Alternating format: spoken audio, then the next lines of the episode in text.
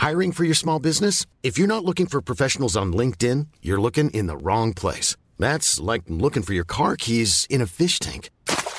LinkedIn helps you hire professionals you can't find anywhere else, even those who aren't actively searching for a new job but might be open to the perfect role. In a given month, over 70% of LinkedIn users don't even visit other leading job sites. So start looking in the right place. With LinkedIn, you can hire professionals like a professional. Post your free job on linkedin.com slash spoken today. Bonsoir à tous, il est 21h. Merci de nous avoir rejoints sur CNews pour Soir Info été. Mais avant de commencer, c'est l'heure de faire un point sur l'actualité et c'est avec Simon Guillain. Bonsoir Simon. Bonsoir Célia. À la une ce soir, cette agression à Grigny dans l'Essonne. Mercredi peu avant 20h, un quadragénaire a été passé à tabac par quatre individus qui ont tenté de lui voler son scooter. Oui, la vidéo euh, qui a d'ailleurs fait le tour des réseaux sociaux, la police qui a heureusement surveillé la zone, a pu intervenir très rapidement sur place et interpeller deux personnes. Le récit Tony Pitaro. Ce mercredi, vers 19h40 à Grigny, quatre individus circulant sur une moto et un scooter volé se dirigent vers un homme et le frappent violemment avec une arme qui se révélera être factice. Cette agression fait suite à trois autres agressions du matin, deux vols à main armée de, de stations-service à proximité. Euh, et là, il y a une enquête d'envergure qui est mise en place euh, de manière, à, retrouver euh, tous les individus qui, ont pu participer à ces, ces actes de, de délinquance. La police, qui surveillait déjà la zone, a pu intervenir très rapidement. Selon nos informations, parmi les quatre individus en fuite, L'un d'eux a été interpellé, comme on le voit sur cette image. Un autre individu âgé de 17 ans l'a été par la suite. Les enquêteurs les soupçonnent d'une dizaine de faits de vol. Ça s'est passé sur la RN445, hein, qui, euh, qui est une grande avenue qui longe euh, tout le secteur de la Grande Bande. C'est vraiment un, le secteur, euh, on va dire, un peu privilégié des, euh, des délinquants qui y œuvrent pour, euh, pour s'attaquer aux forces de l'ordre et, et commettre leurs méfaits. Le ministre de l'Intérieur, Gérald Darmanin, remercie des policiers. À Grigny, comme partout sur le territoire national, les policiers, singulièrement dans cette affaire, ceux de la BAC, interviennent et interpellent courageusement pour lutter contre des délinquants violents et dangereux. Merci à eux. Ce carrefour avait déjà été au cœur de l'actualité en 2016, où quatre policiers avaient été pris pour cible par des jets de cocktails Molotov. Et dans le reste de l'actualité, ce soir, le parquet de Paris a ouvert une enquête pour homicide et blessures involontaires.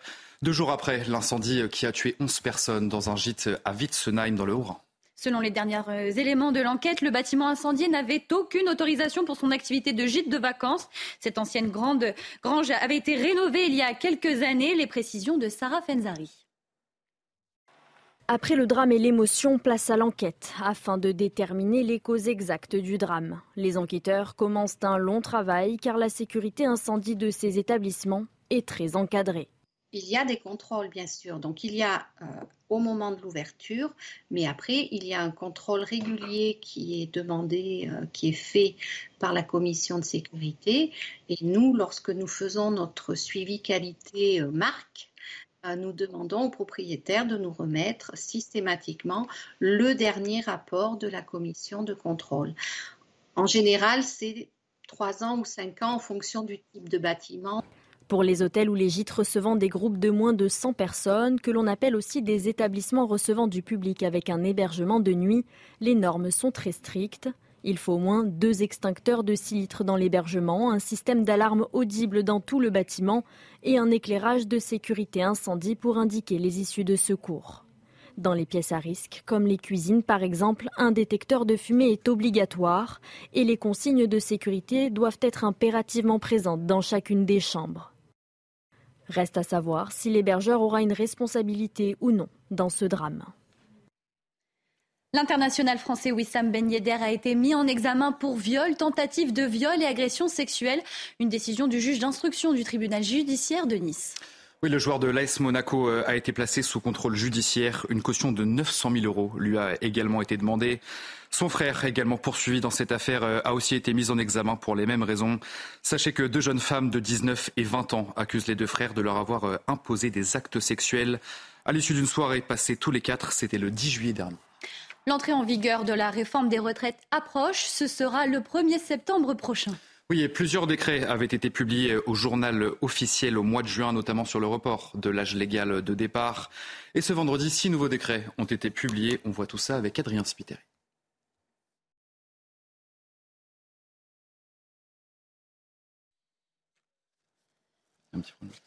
Ben, on verra ce sujet euh, d'Adrien Spiteri un petit peu plus tard dans la soirée. Le taux de chômage est resté euh, quasiment stable au deuxième trimestre à 7,2% de la population active en France, hors Mayotte contre 7,1% au premier trimestre. Oui, des chiffres euh, communiqués ce vendredi par l'INSEE. Le taux de chômage reste inférieur de 0,2 points à son niveau d'il y a un an. Et sur le trimestre, eh bien, le taux de chômage est quasiment stable pour toutes les classes d'âge. Dans l'actualité également, une commune est en train de dépenser une fortune pour sauver son patrimoine. Il s'agit de la commune de Comblot dans l'Orne, un petit village de 64 habitants. Oui, ce village qui a euh, récolté plus de 400 000 euros pour la rénovation de son église, qui date d'ailleurs du XIIe siècle. La somme représente plus de 10 fois leur budget annuel et les fonds ont été récoltés via l'association Comblot Rénovation. Le reportage signé Aminata Demphal. Pour la rénovation de leur église, Béatrice de Vilaine et son association ont réussi à réunir au fil des années près de 400 000 euros. Un exploit pour cette commune normande de seulement 64 habitants. Il a fallu créer cette association et puis chercher les fonds. Et la commune a fait un emprunt euh, de 20 ans. Depuis 2008, grâce à sa détermination pour sauvegarder l'église Saint-Hilaire et sa chapelle, de nombreux travaux ont pu être effectués. On a refait le, le confessionnal, on a refait la chaire qui était complètement euh, abîmée, la voûte qui s'écroulait. Les habitants, eux aussi, se sont pleinement investis. Oui, on a remis tout en, état du mieux qu'on a pu. Parce que bon, c'est sûr qu'une église, c'est comme une maison, ça s'entretient. Un travail acharné qui leur aura valu une nomination pour le prix Trévis 2023. C'est un symbole et on tient à ce que ça perdure que ça continue, que ce qui nous a été légué par euh, nos prédécesseurs ne, ne, disparaisse pas. Le public a jusqu'au 25 août pour soutenir la candidature de l'église Saint-Hilaire sur le site de la Fondation de sauvegarde de l'art français. L'État d'Hawaï fait face aux dégâts des incendies. Un bilan provisoire des autorités euh, du comté de Maui fait état d'au moins 55 morts. il s'agit de la plus grosse catastrophe naturelle de l'histoire de cet archipel américain. Des milliers d'habitants et de touristes ont déjà été évacués des zones sinistrées et les secouristes sont encore à la recherche de personnes disparues sur place. La Californie a par ailleurs annoncé envoyer des équipes afin d'appuyer le personnel local. Les gens ont tout perdu. Maison, travail, voiture. Certains leurs animaux et il reste encore des personnes disparues. J'étais là hier quand ça a brûlé et je n'ai jamais vu quelque chose se propager aussi rapidement. Le vent était si fort à cause de la tornade. Cela s'est passé tellement vite, même les officiels n'ont pas eu le temps de venir pour nous dire d'évacuer. C'est la première fois que nous revenons et nous n'en savons pas plus pour la suite. On nous donne aucune information. Cela va prendre des années et des années pour tout reconstruire. Et nous souhaitions euh, vous en parler. L'entrée en vigueur de la réforme des retraites approche. Ce sera le 1er septembre prochain. Oui, je vous le disais euh, tout à l'heure, plusieurs décrets avaient été publiés au journal officiel au mois de juin, notamment sur le report de l'âge légal de départ. Et ce vendredi, euh, six nouveaux décrets ont été publiés. Le sujet d'Adrien Spiteri. Leur objectif préciser les contours de la réforme des retraites. Ce vendredi, six nouveaux décrets d'application sont publiés au journal officiel. L'un d'eux concerne notamment la revalorisation des petites retraites, 100 euros de plus par mois pour les personnes qui partent à la retraite à partir du 1er septembre. Environ 200 000 nouveaux retraités en bénéficieront chaque année. Les risques professionnels sont également au menu, des seuils de pénibilité sont abaissés, c'est le cas du travail de nuit, considéré comme un facteur de risque des 120 nuits par an, ce sera 100 nuits à partir du 1er septembre. Objectif, mieux prendre en compte cette pénibilité dans le calcul de la retraite. Autre texte, celui des retraites progressives. Les actifs en fin de carrière vont pouvoir passer en temps partiel et percevoir une partie de leur retraite deux ans avant l'âge légal. La mesure est étendue aux fonctionnaires et aux professions libérales. D'ici fin août, d'autres décrets devraient paraître. La réforme entrera officiellement en vigueur à partir du 1er septembre. La première sonde lunaire russe lancée en près de 50 ans est en route vers la Lune. Lancée à 1h10 du matin, heure française, elle doit rejoindre la Lune dans 5 jours. Oui, c'est une mission euh, destinée à donner un nouvel élan au secteur spatial russe euh, en difficulté depuis euh, plusieurs années maintenant. Le lancement de cette sonde de 800 kg est la première mission lunaire pour Moscou depuis 1976. Alors que le film Barbie est visionné partout dans le monde et explose tous les records, le Koweït a interdit sa diffusion dans ses cinémas pour atteinte à la morale publique. Oui, plusieurs euh, grosses productions américaines ont été euh, accueillies avec un certain malaise au Moyen-Orient ces derniers mois. Sur fond de visibilité grandissante des personnes homosexuelles et transgenres à Hollywood, les précisions de notre correspondant à Los Angeles, Rami Ramzi Malouki atteinte à la morale publique. Le comité de la censure cinématographique de Koweït a tranché Barbie ne sortira pas dans l'Émirat. Les autorités libanaises, elles, ont été plus explicites. Selon le ministre de la Culture de ce pays, considéré comme un des plus libéraux du Moyen-Orient, le film fait, je cite, la promotion de l'homosexualité et va à l'encontre des valeurs morales et religieuses du Liban. À l'origine de cette censure, deux actrices, deux actrices qui incarnent l'une des nombreuses Barbie. D'un côté, Kate McKinnon, comédienne ouvertement gay, et de l'autre, Harry Neff, actrice transgenre. Alors Barbie n'est pas la première production américaine qui provoque ce genre de réaction au sein de la péninsule arabique. Une politique culturelle toutefois à deux visages. Barbie a ainsi obtenu son visa d'exploitation aux Émirats arabes unis. Autre exemple, l'Arabie saoudite, aux traditions, on le sait, ultra conservatrices, et où le film Les Éternels des studios Marvel avait été interdit à cause d'un baiser entre deux hommes, mais en même temps, Barbie a été autorisée à sortir en salle. Le signe peut-être d'une mutation au sein de ce royaume qui s'est donné comme objectif de devenir le nouveau Hollywood de l'Orient. C'était le rappel de l'information avec Simon Guillain. Simon, on se retrouve à 22h pour plus d'informations. Je serai là à 22h. À tout à l'heure. On se quitte pour euh, une page de publicité, mais retrouvez-nous dans quelques minutes pour euh, la suite de Soir Info été.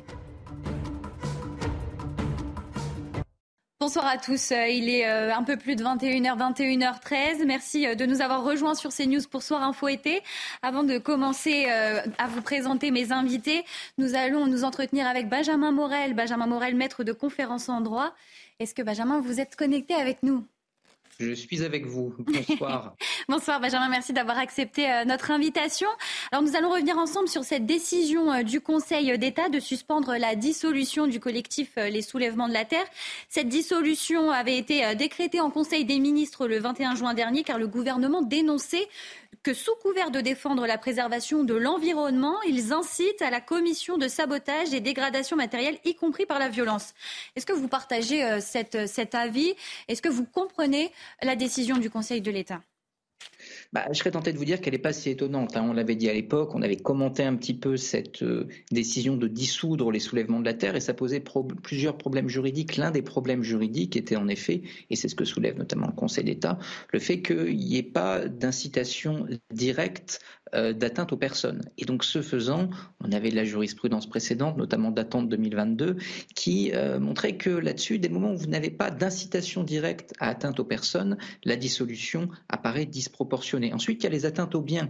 Mais que nous dit le Conseil d'État? Ben, En fait, il dit on est dans la limite, étant donné que ces atteintes sont limitées, etc., de ce qu'on pourrait appeler la désobéissance civile. Cette désobéissance civile, elle est reconnue par la Cour européenne des droits de l'homme et elle permet à certaines associations, dès lors qu'il y a une cause et dès lors que c'est proportionné en lien avec la cause, eh bien, de s'arranger avec la loi, voire de contrevenir à la loi pour faire passer un message. Donc, euh, c'était assez attendu. Il n'y a pas vraiment de surprise, même si on aurait pu penser que ça aurait pu se passer de, autrement devant le Conseil d'État. En tout cas, euh, ce qui faisait la fragilité juridique de cette décision, eh ben, aujourd'hui, euh, en, en fait la condamnation. Alors, est-ce que c'est une décision provisoire ou définitive? Quelles sont les prochaines échéances juridiques pour, pour cette décision? Alors, il va y avoir un jugement au fond, là, dans le cadre d'un référé. Donc, il s'agissait de voir très rapidement si eh bien, euh, ce, euh, cette dissolution pouvait être freinée, ce qu'on appelle le, le, référé liberté, vise en réalité très rapidement à juger une situation pour éviter qu'il y ait quelque chose d'irréparable, une atteinte aux libertés irréparable qui soit commise. Donc là, on en est à ce stade-là. Ça n'implique pas qu'ensuite, il n'y ait pas un jugement au fond. D'ailleurs, le Conseil d'État l'évoque dans sa décision. Donc, il y aura une suite à cette affaire tout n'est pas donné, tout n'est pas fait. On va probablement avoir un gouvernement qui va tenter de muscler le dossier, de montrer que, bah si, si, en fait, il avait bien fait de, dissoudre le, groupement d'associations. Ça aussi, c'est un autre problème. Mais bon, qu'importe. Quoi qu'il en soit, euh, il est encore loin de la coupe aux lèvres. Mais évidemment, pour les partisans de la dissolution, pour Gérald Darmanin, c'est un coup de semonce et ça va être très difficile à réparer, difficile à rattraper. Oui, vous pensez que, cette suspension euh, est un échec pour l'exécutif qui euh, souhaitait cette interdiction, cette dissolution du collectif? Oui, c'est-à-dire qu'à l'époque, euh, lorsque cette dissolution est prononcée, on dit qu'il y a plusieurs problèmes qui peuvent se poser. Hein. On s'interroge sur la proportionnalité, sur l'éventuelle légalité de cette dissolution, et on a un Gérald Darmanin qui va brûler de décoffrage en disant il faut dissoudre, il faut dissoudre, parce que, eh bien, on a affaire à une association qui est dangereuse. Le problème, évidemment, c'est que dès lors que euh, le juge administratif vous renvoie euh, à l'échec, eh bien ça montre que la légalité, elle n'était pas de votre côté et que donc en voulant défendre les libertés à travers la dissolution d'une association, si vous enfreignez vous-même les libertés, c'est problématique. Donc ensuite, je ne juge pas au fond, je prends pas position dans cette affaire, mais malgré tout, vous comprenez bien que le signal, il est mauvais. Et concrètement, qu'est-ce qui va se passer pour, pour le collectif? Est-ce qu'ils est peuvent participer à d'autres manifestations? Est-ce qu'ils peuvent euh, encore exercer euh, leurs protestations bah, ils ne sont pas dissous. Donc oui, c'est-à-dire que qu'est-ce que ça signifie la dissolution? La dissolution, ça signifie que eh bien, vous cessez toute activité, vous n'avez plus de compte, etc. Puis que vous ne pouvez pas non plus vous euh, reformer, vous réunir, vous ne pouvez pas former une nouvelle structure avec les mêmes individus pour les mêmes buts. Donc, euh, ce faisant, euh, la dissolution, normalement, met un fin, une fin euh, à vos activités. Là, c'est pas le cas. Ils peuvent continuer, ils peuvent manifester, ils peuvent faire des, demandes de manifestation. Et s'il n'y a pas de menace à l'ordre public, la préfecture ne sera pas fondée à la leur interdire.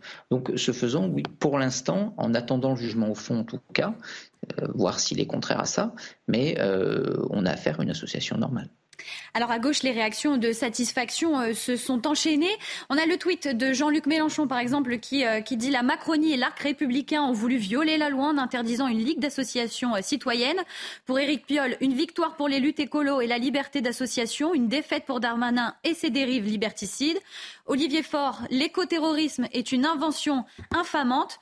On a encore Emmanuel Bompard qui, euh, lui, euh, euh, proteste en disant Le Conseil d'État dit stop à la dérive autoritaire du pouvoir, le macronisme est tort la loi, un nouveau désaveu pour Darmanin et Macron. Alors, ce sont des mots très forts employés par les personnalités politiques de gauche, mais est-ce que ces mots sont légitimes? Parce qu'on parle quand même là de dérive liberticide, d'éco-terrorisme, de dérive autoritaire du pouvoir. Est-ce qu'on peut quand même attaquer le gouvernement avec ces mots? Bah, c'est l'arroseur arrosé. Hein. Lorsque vous faites une dissolution d'association en expliquant que c'est de l'écoterrorisme, lorsque vous expliquez que ces associations sont dangereuses pour les libertés, dangereuses pour l'ordre public, et que le Conseil d'État vous dit qu'en faisant ça, vous êtes très très clairement dans euh, une logique qui est une logique de restriction excessive des libertés, donc euh, par définition liberticide, bah, il faut s'attendre à ce que ceux que vous avez traités d'éco-terroristes, euh, d'anti-républicains, etc., vous expliquent que c'est vous qui, en l'occurrence, avez violé les libertés. Alors encore une fois, à voir ce que dira le Conseil d'État au fond plus tard. Mais pour l'instant, à ce stade-là, bah, c'est bonne guerre. Mais est-ce qu'il y a un manque de, précision, d'encadrement pour, les collectifs euh, comme euh, les soulèvements de la terre? Est-ce qu'il faut euh, revoir la loi pour, lorsqu'une association, un collectif se déclare, il soit plus encadré et, que le gouvernement ait, un peu plus un droit de regard sur, ce collectif pour éviter tout débordement ou encore des, mouvements de, de, manifestation qui peuvent se ressembler à Sainte-Soline ou encore pour les méga-bassines? Bah, restreindre la liberté d'association, vous comprenez bien que ce serait compliqué et que ce serait problématique. Hein. Mais de l'encadrer, d'avoir euh, plutôt des, règles pour aussi, aider ces, personnes qui font partie des associations pour éviter euh, tout débordement, toute accusation euh, peut-être fautive. ça, pourrait aider autant les autorités que les membres de ces associations si on encadrait un peu plus. Après, il y, a, trois choses au moins, si vous voulez. La première chose, c'est en effet l'encadrement des manifestations, quelle que soit leur nature. Là, on est face à un problème d'ordre public. Hein. Si la manifestation, quand on interdit une manifestation, on l'interdit pas parce qu'elle est réputée euh, avoir un mauvais objet. Souvenez-vous les débats qu'on avait eus avec euh, les manifestations d'extrême droite, euh, etc. Le problème, c'est pas l'objet. Le problème, c'est est-ce qu'il peut y avoir potentiellement un trouble à l'ordre public? Si ce trouble à l'ordre public potentiel, eh bien, il est, il peut réellement être être, être considéré, à ce moment-là, l'interdiction est possible. Dès le moment où vous avez une manifestation qui tourne mal, il y a une double responsabilité. Il y a la responsabilité, certes, des organisateurs, mais également des pouvoirs publics qui sont censés organiser ces manifestations, si, enfin, encadrer ces manifestations. Si jamais on veut que les manifestations se passent mieux, eh ben, il faut arriver à mieux les encadrer, ce qui aujourd'hui, avec les black blocs, etc., est évidemment complexe. Mais là, on est sur une problématique d'ordre public. Ensuite, si vous avez une association qui, euh, je dirais, joue un jeu trouble en matière de violence. Là, il y a deux problèmes qui se posent, que j'évoquais un petit peu en introduction de notre entretien. le premier problème, c'est la question de l'imputabilité. Euh, est-ce que réellement, s'il y a des violences qui sont commises dans une manifestation dont vous êtes part, eh bien, euh, vous êtes responsable, même si directement vous n'avez pas appelé aux violences? Ben, C'est pas si évident. Donc, est-ce qu'on pourrait modifier le régime juridique? Oui, mais à ce moment-là, quelles vont être les limites de la responsabilité? Qu'est-ce qu'on appellera une incitation à la violence? Vous comprenez bien que là-dessus, on est sur quelque chose qui est quand même assez difficile à manier. Ensuite, il y a la question euh, qui est la question, je dirais, de de la potentielle euh, euh, infiltration de ces manifestations. Est-ce qu'on a des manifestations qui sont organisées par des collectifs qui vont être des collectifs réellement euh, pacifiques ou pas? Mais comment est-ce qu'on arrive à prouver que les, que les comités en question ne sont pas réellement pacifiques? Donc vous voyez fondamentalement à ce stade-là, euh, je dirais que la question se pose moyennement. Il y a évidemment la question de la désobéissance civile, ce qui va faire probablement. Est-ce qu'on peut rappeler un petit peu la désobéissance civile euh, en termes de, de, droit euh, Qu'est-ce que ça signifie et quelles sanctions peut-être sont prévues pour, pour la désobéissance civile? Bah, justement, il n'y a pas de sanctions pour la désobéissance civile. C'est-à-dire que, souvenez-vous, il y a quelques mois, on discutait, on débattait de gens qui s'allongeaient sur des autoroutes. Ils bloquent la, circulation. C'est illégal. Mais ils ne le font pas parce qu'ils adorent s'allonger sur les autoroutes ou pour euh, des motifs crapuleux. Ils le font parce qu'ils ont un message à porter. Et donc, euh, ce message, il est porté efficacement par une atteinte proportionnée et je dirais euh, avec des dommages relativement limités à la loi. Et donc ce faisant, si vous prenez notamment la jurisprudence de la Cour européenne des droits de l'homme, ça peut être légitime. Si vous avez un message que vous portez, euh, vous êtes dans l'illégalité, mais de manière limitée en vue de rendre audible ce message, à ce moment-là, vous êtes dans le cadre d'une forme particulière de liberté d'expression qu'on va appeler la désobéissance civile. Donc, est-ce qu'on pourrait revenir là-dessus? Euh, Oui, mais il faudra modifier les traités européens. Oui, mais il faudra probablement sortir la Convention européenne des droits de l'homme. Donc, vous comprenez bien que là-dessus, on est sur quelque chose qui probablement à ce stade-là ne serait pas vraiment envisageable par le gouvernement actuel. Et est-ce que ce serait souhaitable? Ça aussi, ça pose question. Hein. Il y a des mouvements de désobéissance civile dont on pourrait juger qu'en effet, si jamais ils n'avaient pas eu lieu, je ne vais pas vous ressortir les, les, euh, les éternelles antiennes de l'apartheid, etc. Mais euh, eh ben, euh, certaines, certaines causes ne seraient pas les suffragettes également pour le vote des femmes. on était dans de, la, dans de la désobéissance civile. Donc voilà, attention, oui, il y a des choses qui parfois bah, vont être des abus de droit, mais malgré tout, la défense des libertés, eu égard justement à ce type d'instruments, bah, elles peuvent être utiles. Dans le passé, est-ce que d'autres collectifs ont connu ce scénario entre euh, l'avis du gouvernement et le Conseil d'État? Est-ce qu'il y a déjà eu des procédures euh, engagées contre des collectifs euh, sur, ces mêmes raisons? Alors, est-ce qu'il y a eu des dissolutions de d'associations collectifs, oui. Alors, collectif, attention, c'est ça qui est intéressant également d'un point de vue juridique. Le Conseil d'État n'a pas trop répondu là-dessus, parce qu'on n'a pas à une association, on a affaire à un collectif. Or, normalement, la norme en question, euh, elle est là pour dissoudre des, associations. Hmm. Donc, est-ce qu'on peut dissoudre une forme de méta-association? Ça aussi, ça interroge un petit peu. Donc, pour ce qui est de la, dissolution d'associations, oui. Euh, la loi en question euh, sur laquelle s'appuie le gouvernement, c'est une loi qui, euh, en fait, a été créée pour dissoudre les ligues dans les années 30. Hein. Souvenez-vous, le février 34, etc., 6 février, on a les ligues qui manifestent devant le Palais Bourbon. Comment est-ce qu'on les dissout? Eh bien, on va prendre une loi et ensuite on va avoir un moyen qui va permettre ensuite, dans les années 60, bah, de dissoudre quelques ligues d'extrême droite, de dissoudre également quelques groupements violents d'extrême gauche. Et c'est là-dessus qu'on se fonde aujourd'hui. on euh, le problème étant que euh, eh ben, euh, cette loi, elle était très très bien adaptée pour les ligues. A priori, c'était assez évident d'arriver à discerner ce que c'est. Aujourd'hui, évidemment, c'est moins simple parce que le rapport à la violence dans le cadre d'un certain nombre de manifestations bah, vont être moins, moins simples. Pour la deuxième partie de votre question, est-ce que déjà il y a eu des, décisions du gouvernement en la matière retoquées? La réponse est oui. Hein. La dernière, c'est celle que j'évoquais tout à l'heure. C'était un, groupement d'extrême droite, je crois, à Lyon, qui date de 2022. Et pour des raisons assez similaire à celle que je viens euh, d'exprimer, c'est-à-dire l'incapacité d'imputer réellement euh, le, euh, les violences ou la sollicitation des violences à l'association en question, eh bien, le gouvernement en a été pour ses frais. Et chez nos voisins européens, est-ce qu'il y a déjà eu des, modèles comme ça de suspension de, collectifs? Est-ce que nos voisins européens sont même peut-être plus stricts avec des collectifs comme les collectifs des soulèvements de la terre? Alors, euh, du point de vue des dissolutions, euh, on a des dispositions dans la plupart des pays hein, euh, qui sont essentiellement des motifs d'ordre public. C'est-à-dire que, un peu comme en France, vous ne faites pas de la dissolution parce que vous n'êtes pas d'accord avec une association. Vous faites de la dissolution parce que potentiellement, eh bien, elle peut porter une atteinte à l'ordre public, parce qu'elle peut créer des troubles. Alors, euh, malgré tout, si vous regardez dans certains pays européens, je pense notamment à l'Allemagne, on peut dissoudre notamment certains partis politiques pour des raisons de fond. Hein.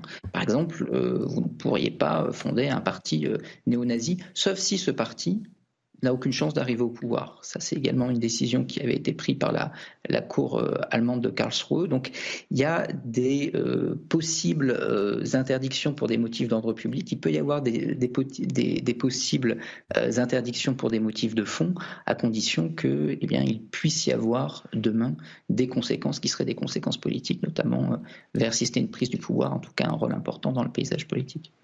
Benjamin Morel, je vous remercie d'avoir accepté notre invitation ce soir dans Soir Info été. Je vous souhaite une, bonne soirée. Merci à vous. Je, vous je rappelle que vous êtes, euh, vous êtes maître euh, conférence en droit public. Merci à vous. Belle soirée. Et à vous. Pour m'accompagner ce soir et débattre de l'actualité, je vous présente mes invités. Denis Deschamps, analyste conférencier. Bonsoir. Bonsoir. Philippe Deveul, avocat. Bonsoir. Alban Branlant, porte-parole Les Jeunes avec Macron. Bonsoir. Bienvenue. Et justement, Alban Branlant, avant toute chose, je voulais euh, vous donner la parole, car suite à votre passage, votre dernier passage euh, sur notre antenne, vous avez reçu de nombreuses critiques. Nous vous donnons euh, le droit de réponse à, vos détracteurs ce soir. Oui, c'est vrai que c'est pas la première fois que ça m'arrive de recevoir des messages haineux par vague, et ça sera certainement, malheureusement, pas la dernière également. Cette fois, j'ai tweeté. C'est vrai que je ne le fais pas généralement. J'ai tweeté surtout, avant tout, pour deux raisons. La première, c'est euh, de dire euh, à toutes les personnes qui reçoivent des, raids numériques qui ne sont pas seules, qu'il y a des, euh, des, choses qui existent, qu'il y a des. qu'il y a Pharos, par exemple, le site qui permet de signaler des contenus et qui permet donc de à ce que ces, personnes ne soient pas en toute impunité. Mhm. Et puis, euh, je l'ai fait un petit peu d'un ton humoristique euh, dans mon tweet, en, montrant euh, à quel point, face à, leur colère, j'étais apaisée. Leur dire, dire à ces personnes qui nous insultent sur les réseaux sociaux, qui peuvent nous mener la vie dure, bah, que ça sert à rien. En tout cas, la rédaction de, CNews euh, apporte son soutien euh, pour, euh, pour votre participation et face à, toutes ces critiques, malheureusement, vous n'êtes pas la première invitée, mais on, vous apporte notre soutien. C'est très gentil, merci beaucoup. Vous vouliez réagir, Denis Deschamps, justement à cette, cette interview avec Benjamin Morel sur les soulèvements de la Terre? Oui. Alors, euh, encore une fois, Benjamin est très clair. Mm. Euh, c'est euh, malheureusement, il, il, aurait été en plateau, j'aurais aimé débattre avec lui. il arrive à, très très bien expliquer cette situation. Et en fait, je voulais lui poser une question parce que j'ai regardé attentivement ce sujet. On en a parlé il y a quelques jours. Et effectivement, quand on se rappelle les images, on peut pas dire non plus qu'ils étaient juste là en communion quand même. Hein. Et donc, j'ai été regarder ce, ce, ce, jugement des référés et je cite hein, entre guillemets, il existe un doute sérieux quant à la qualification de provocation et des agissements violents à l'encontre des personnes et des biens retenus par le décret de la dissolution. Euh, excusez-moi, mais quand on se souvient des images, c'était d'une extrême violence. Je crois même qu'il y avait des, des, des, des, camions de gendarmerie qui ont pris feu. Hmm. Les, les, gendarmes en ont pris plein la figure. Donc en fait, j'aurais aimé simplement avoir euh, l'avis de citoyens de Benjamin et non pas euh, son avis qui nous a délivré ce soir de spécialiste du droit, mais simplement en tant que citoyen. Moi, moi j'ai discuté avec beaucoup de gens aujourd'hui sur ce sujet et les gens, effectivement, c'est la force mais également la faiblesse d'un État l'état de droit. Peut-être que maître, vous nous en parlerez tout à l'heure. C'est la force, mais également la faiblesse. Les gens ne comprennent pas. Quand ils ont vu les images d'une rare violence euh, pour un débat sur l'eau, euh, excusez-moi, mais là, on est aussi quelque part dans la faiblesse du droit. Et en fait, on a quand même une écologie que l'on pourrait appeler d'insurrectionnelle sur le terrain. Euh, et toujours pareil, ce sont des gens qui s'arrogent le droit de penser à la place de la collectivité, de tout le monde, pour dire c'est pas bien ce qui se passe, on va agir pour vous, on pense pour vous. Moi, ça me rappelle sur mes sujets internationaux, c'est mon métier, ça me rappelle l'Irak avec euh, euh, Bush fils, vous vous souvenez tous, hein, à l'ONU, où ils ont essayé d'embarquer l'ONU euh, dans l'affaire. Donc tous ceux qui se prennent pour être au-dessus de la mêlée et penser pour les autres, ça me choque toujours un peu. Donc moi, je, je suis assez mal à l'aise par rapport à ça. Moi, j'appelle ça des groupes entre guillemets paramilitaires. Alors la terminologie, on peut l'affiner ensemble, c'est pas le sujet. Mais globalement, on a vu qu'il y avait quand même 200 personnes spécialisées dans ce genre de violence qui se mêlent au, mouvement écologique. Donc on est bien dans des, dans des phénomènes quand même d'une mmh. violence rare. Et, et c'est assez ennuyeux parce que, effectivement, je l'ai appris ce soir, je ne suis pas un spécialiste du droit, mais euh, Benjamin nous disait tout à l'heure que la Cour européenne des droits de l'homme reconnaît quand même la désobéissance civile également. Vous voyez la difficulté du droit. Donc le commun des mortels se dit, mais en fait, euh, on est où dans tout ça? Alors moi, ça fait poser deux questions. La première, c'est euh, euh, comment dire, la politisation de la justice. Est-ce qu'on tend pas tout doucement vers une politisation de la justice à petits pas, comme à l'américaine? Et ça, c'est assez ennuyeux, parce que là, effectivement, Darmanin a pris un, coup, un, camouflet, c'est clair. Hein. Et la deuxième question, c'est quel avenir pour l'écologie militante qui agit dans la zone rouge Hein, euh, je ne parle pas de l'écologie politique, je parle de l'écologie militante. Et en fait, ils utilisent la violence et l'extrême violence. Voilà, c'est ça qui me perturbe en fait. Je pense que alors oui, je suis d'accord avec votre analyse sur la violence, mais là, on est dans les faits. Or, le Conseil d'État, c'est une juridiction administrative, c'est la plus haute juridiction administrative, et on tranche sur le droit. Et je pense que, comme vous l'avez dit, c'est un camouflet fait au, ministre de l'Intérieur, comme ça a été fait aussi avec euh, l'affaire de la séquence de l'imam Youssef.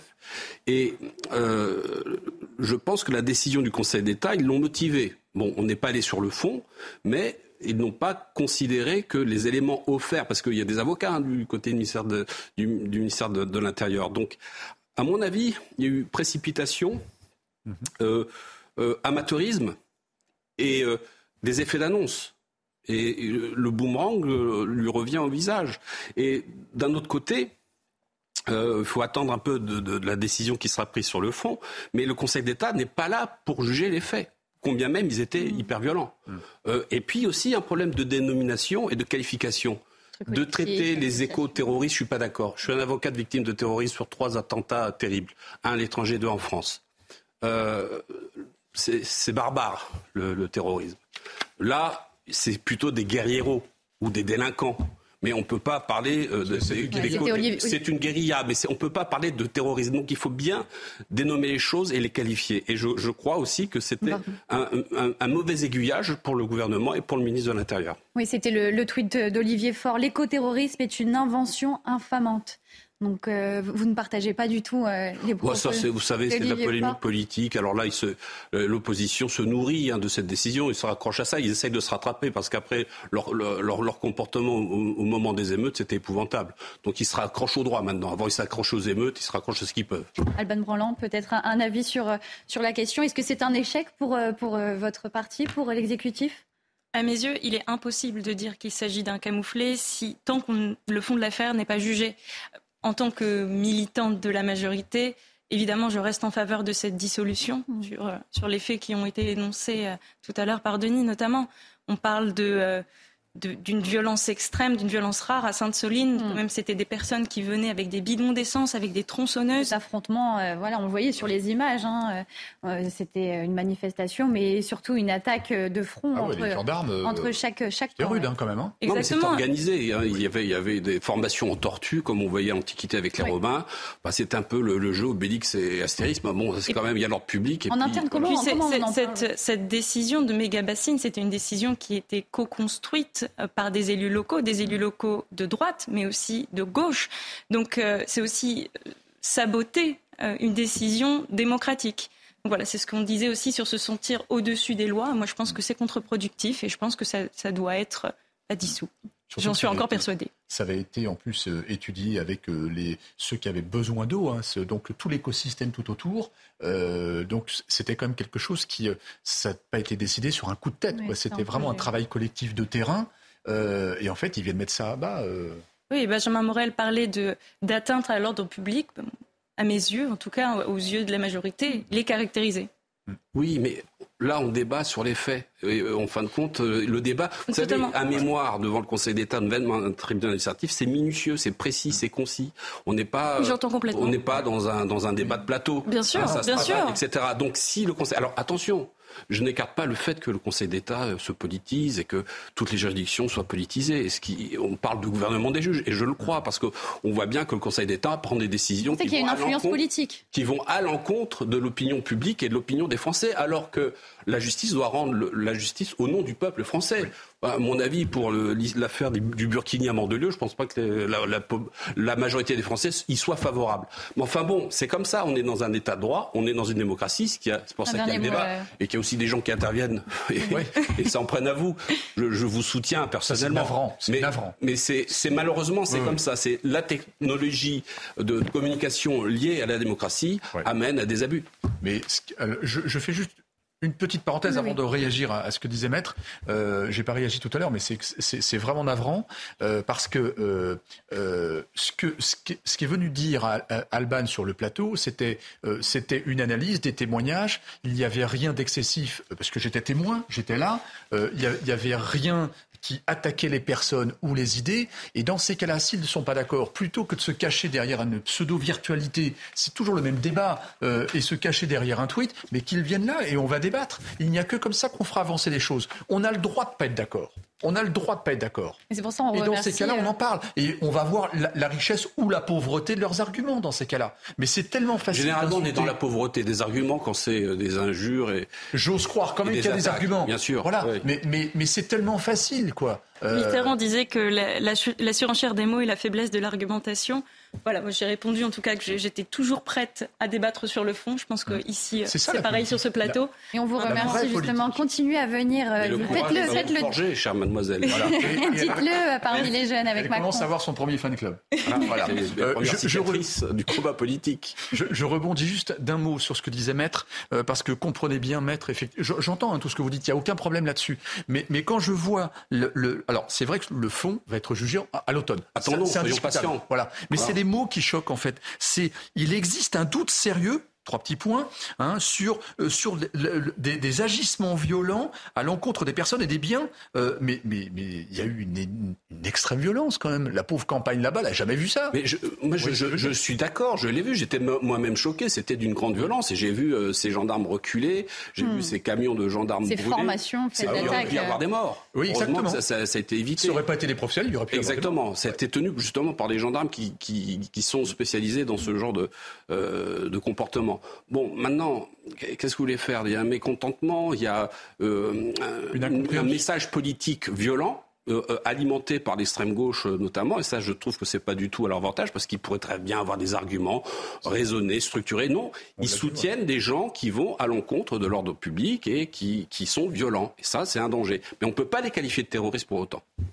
À la une de l'actualité également, euh, Gérald Darmanin à la rencontre des jeunes et nouveaux gardiens de la paix. Le ministre de l'Intérieur s'est rendu aujourd'hui à Périgueux pour féliciter les élèves de la 267e promotion. Et c'est à cette occasion qu'il s'est adressé à ceux qui critiquent la police. Écoutez le ministre de l'Intérieur. Oui, c'est un beau métier. Oui, c'est un noble métier. Oui, c'est le plus difficile des métiers que d'être policier. Parce que vous gardez la paix vous pouvez être fier de votre choix. Vous aurez des moments difficiles, des moments de fatigue et des moments de désespoir. Mais votre mission est une chance. Votre mission est le symbole du courage. Et votre mission est l'honneur de la France. Je sais, comme tous les Français, que vous en montrez digne, que vous ferez le mieux possible. Je sais, comme tous les Français, que vous la servirez avec passion. Et je sais, comme tous les Français, que vous nous aiderez à construire une société meilleure. Au nom du gouvernement de la République, Je vous remercie très sincèrement de votre choix. Il y a toujours eu des gens défavorables à la police. D'abord les délinquants eux-mêmes, et puis ceux qui l'ont été. Et puis tous ceux qui, par naïveté, par ignorance ou par esprit malin, pensent que l'on peut vivre dans une société sans autorité, sans ordre, sans police. Alors Alban Branlant, euh, qui vise le ministre de l'Intérieur euh, quand il dit tous ceux par naïveté, par ignorance, pensent que l'on peut vivre dans une société sans autorité? Est-ce que c'est les membres de la France insoumise peut-être? J'imagine. Euh, on a entendu dans beaucoup de manifestations où il y avait la NUPES des slogans Tout le monde déteste la police.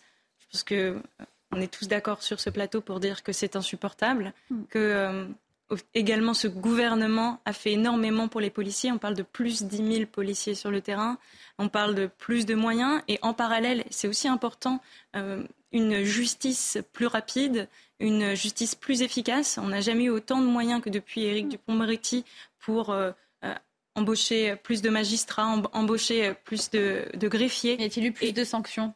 Est-ce qu'il y a-t-il eu plus, plus d'insécurité On, parle souvent sur les plateaux de punir plus, mais on parle assez peu de punir mieux. Je pense que ça me permet d'en parler euh, ce soir. Il y a des métiers comme celui de CEPIP ou d'EPIP, euh, de conseiller pénitentiaire d'insertion et de, probation, qui permettent de travailler la réinsertion. La priorité, et de, se dire, et de se dire comment on fait en France aujourd'hui pour qu'on évite la récidive. Je pense que c'est extrêmement important. C'est ce qu'on a fait. On a mis des moyens. On a aussi créé une agence, l'agence du travail d'intérêt général et de l'insertion professionnelle. L'idée, c'est de se dire, il va falloir que euh, y ait une, formation, qu'il y ait un travail qui permette ensuite de faire du lien avec l'extérieur. Et ça, c'est ce qu'on a fait. Et je trouve ça extrêmement important. Et l'insertion est difficile quand on voit la surpopulation carcérale également. Comment, comment bien réinsérer des personnes dans, la société quand euh, déjà dans leur, euh, pendant leur, leur, emprisonnement, ils sont euh, dans de mauvaises conditions? On a vu quand même qu'il y avait beaucoup de, prisonniers qui, dormaient sur des matelas, des cellules qui, qui, qui sont... oui, déjà il y a eu la création de, de places de prison, mais encore une fois, il y a, et c'est très important, de de spécialiser et de regarder le profil le plus près possible et donc d'avoir des conseillers pénitentiaires d'insertion de probation qui sont là pour dire euh, quel est votre projet? À l'extérieur, on fait quoi? Là, on a commencé à travailler en détention mmh. parce que, par exemple, il y a une prison à Arras qui, qui, vient de, qui va ouvrir ses portes et qui, est un, qui s'appelle Inser et qui est 100% euh, travail, tous les détenus peuvent travailler. Et c'est de se dire on, on, crée du lien vers, l'extérieur. Ils ont un projet professionnel, parfois euh, ils ont un projet d'animation, parfois ce qui peut les raccrocher, c'est de se dire bon ben voilà, euh, je vais être euh, avec des jeunes, ils vont avoir mm. confiance en moi. Si j'ai ce projet-là, il faut vraiment que que j'arrive à, m'y tenir et à, avoir cette confiance. Et je pense que c'est vraiment extrêmement important de, de se concentrer sur, euh, sur des projets personnels et de se concentrer sur la réinsertion. Denis Deschamps, euh, ceux qui critiquent euh, la police, est-ce que Gérald Darmanin a, les bons propos pour, pour réagir face à, face à eux? Est-ce que c'est l'ignorance de, ces personnes qui, et leur naïveté qui les pousse à, critiquer la police? Je crois que les plus, les, les, plus charpentés en critique ne sont ni naïfs ni ignorants. Je, sais, euh, je, pense qu'ils savent très très bien ce qu'ils font, malheureusement, euh, et de remettre en doute euh, une, une, fonction majeure de l'État, à mon avis, c'est très très critiquable pour le coup. Deuxième point, moi je pense que c'est un, un geste important qu'ils devaient faire de toute façon, c'est soutenir les forces de police. en plus, là, ce sont les jeunes, c'est la formation, c'est très bien. Est-ce qu'avec un message comme ça, il peut remotiver aussi les, les, jeunes, les jeunes policiers, la jeune génération pour, pour le recrutement? ne suffira pas. Un message suffira pas, il va falloir qu'il travaille sur le temps long. Il dit qu'il est conscient des moments de fatigue, que c'est un métier difficile, des moments de désespoir, mais normalement. Il nous a écoutés. Dans un métier, on ne devrait pas avoir ces, moments-là. Entièrement d'accord. C'est le ministre de cette profession. Il est conscient qu'il y a de la fatigue, des moments de désespoir, mais quelles sont les solutions Ah. Pour les policiers? Vous posez des questions pièges, en fait. Euh, non, mais déjà, déjà, euh, Monsieur le ministre nous a écoutés. Ça fait des mois et des mois qu'on ne cesse justement de dénoncer ça. C'est qu'ils ont des missions de plus en plus nombreuses. Ils travaillent 8, 9 ou 10 jours. Souvenez-vous des CRS qui ont fait cette euh, course-poursuite à Nanterre qui a déclenché ensuite les émeutes. Ils travaillaient depuis 9 ou 10 jours. Mm. Donc imaginez 10 à 12 heures par jour quand même. Donc c'est des vraies fatigues. En plus, ils se prennent des insultes en permanence, voire des rixes et tout ça. Donc c'est un métier difficile. Donc c'est pour ça que les critiques sont faciles par les uns par les autres. Moi, je suis très serein. Je ne, je ne prêche pour aucune obédience puisque je suis analyste. Donc, je suis très serein par rapport à ça. Mais il faut, il faut noter que c'est un métier très difficile. C'est un métier exercé par des hommes, par des êtres humains, avec des familles. Et il faut aussi savoir que au-delà de ça, euh, parfois ils ont des matériels en panne ou dégradés. Euh, ils ont des heures supplémentaires. Je crois qu'on parle de 20 millions d'heures supplémentaires qu'il faut, qu'il faut régler, qu'il faut payer.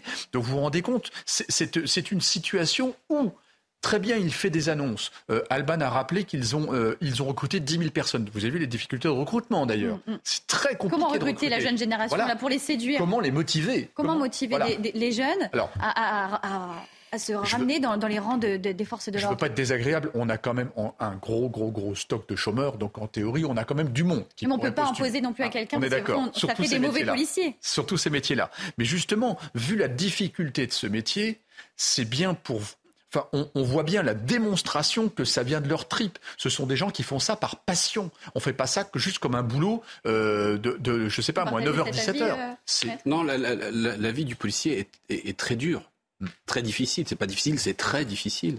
Euh, sans parler euh, des nombreux suicides euh, qui touchent aussi bien les policiers que les gendarmes. Mais ça fait quand même six ans que le président Macron est au pouvoir, avec une réélection il, y a, un peu plus d'un an.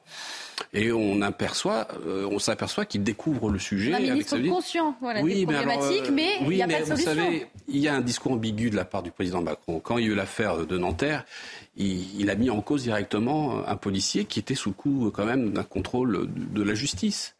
Euh, compte tenu de la difficulté de leur métier, etc., euh, à mon avis, il, a, il a été très maladroit. Je crois qu'il a, il a heurté beaucoup euh, de corps. Le dialogue est rompu alors entre l'État et, et, C'est un problème et je, je pense même qu'on va vers une gilet jaunisation de la profession. Avec le, mouvement La Fronde des, policiers Oui, tout à fait, parce que euh, il faut comprendre qu'ils sont en première ligne et il y a une rupture avec la justice, le parquet, parce que le parquet, eux, ils sont dans leur bureau, ils prennent les décisions, on leur relate les faits et ils les qualifient. Mais moi, j'aimerais bien que les gens du parquet soient avec les policiers pour voir l'état du, l'état du terrain, qui est catastrophique. Vous avez passé des... Là, là je ne parle pas des mouvements sociaux, mm. parce que là, j'aurais beaucoup de choses à dire aussi. Mais je, parle de l'état de la délinquance et de la criminalité. C'est épouvantable. Bah, Il n'y a pas de sensation de, euh, d'insécurité. Il y a une insécurité galopante et fulgurante. Vous parliez de, la délinquance et ces images tournées euh, dans la commune de Grigny. Après les vols de portières, les délinquants euh, ont de nouvelles cibles, les conducteurs de deux roues. La commune située euh, dans l'Essonne connaît une série de vols avec violence dans le quartier de la Grande Borne. Les policiers ont mis en place un dispositif de surveillance et pourtant, mercredi, quatre individus ont violemment attaqué un homme qui se trouvait en scooter.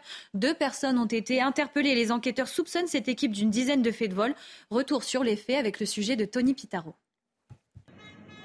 Ce mercredi, vers 19h40 à Grigny, quatre individus circulant sur une moto et un scooter volé se dirigent vers un homme et le frappent violemment avec une arme qui se révélera être factice. Cette agression fait suite à trois autres agressions du matin, deux vols à main armée de, de stations-service à proximité. Euh, et là, il y a une enquête d'envergure qui est mise en place euh, de manière, à, retrouver euh, tous les individus qui, ont pu participer à ces actes de, délinquance. La police qui surveillait déjà la zone a pu intervenir très rapidement. Selon nos informations, parmi les quatre individus en fuite, l'un d'eux a été interpellé, comme on le voit sur cette image. Un autre individu âgé de 17 ans l'a été par la suite. Les enquêteurs les soupçonnent d'une dizaine de faits de vol. Ça s'est passé sur la RN445, hein, qui, euh, qui est une grande avenue qui longe euh, tout le secteur de la Grande Bande. C'est vraiment le secteur, euh, on va dire, un peu privilégié des, des délinquants qui y œuvrent pour, euh, pour s'attaquer aux forces de l'ordre et, euh, et commettre leurs méfaits. Le ministre de l'Intérieur, Gérald Darmanin, remercie des policiers. À Grigny, comme partout sur le territoire national, les policiers, singulièrement dans cette affaire, ceux de la BAC, interviennent et interpellent courageusement pour lutter contre des délinquants violents et dangereux. Merci à eux.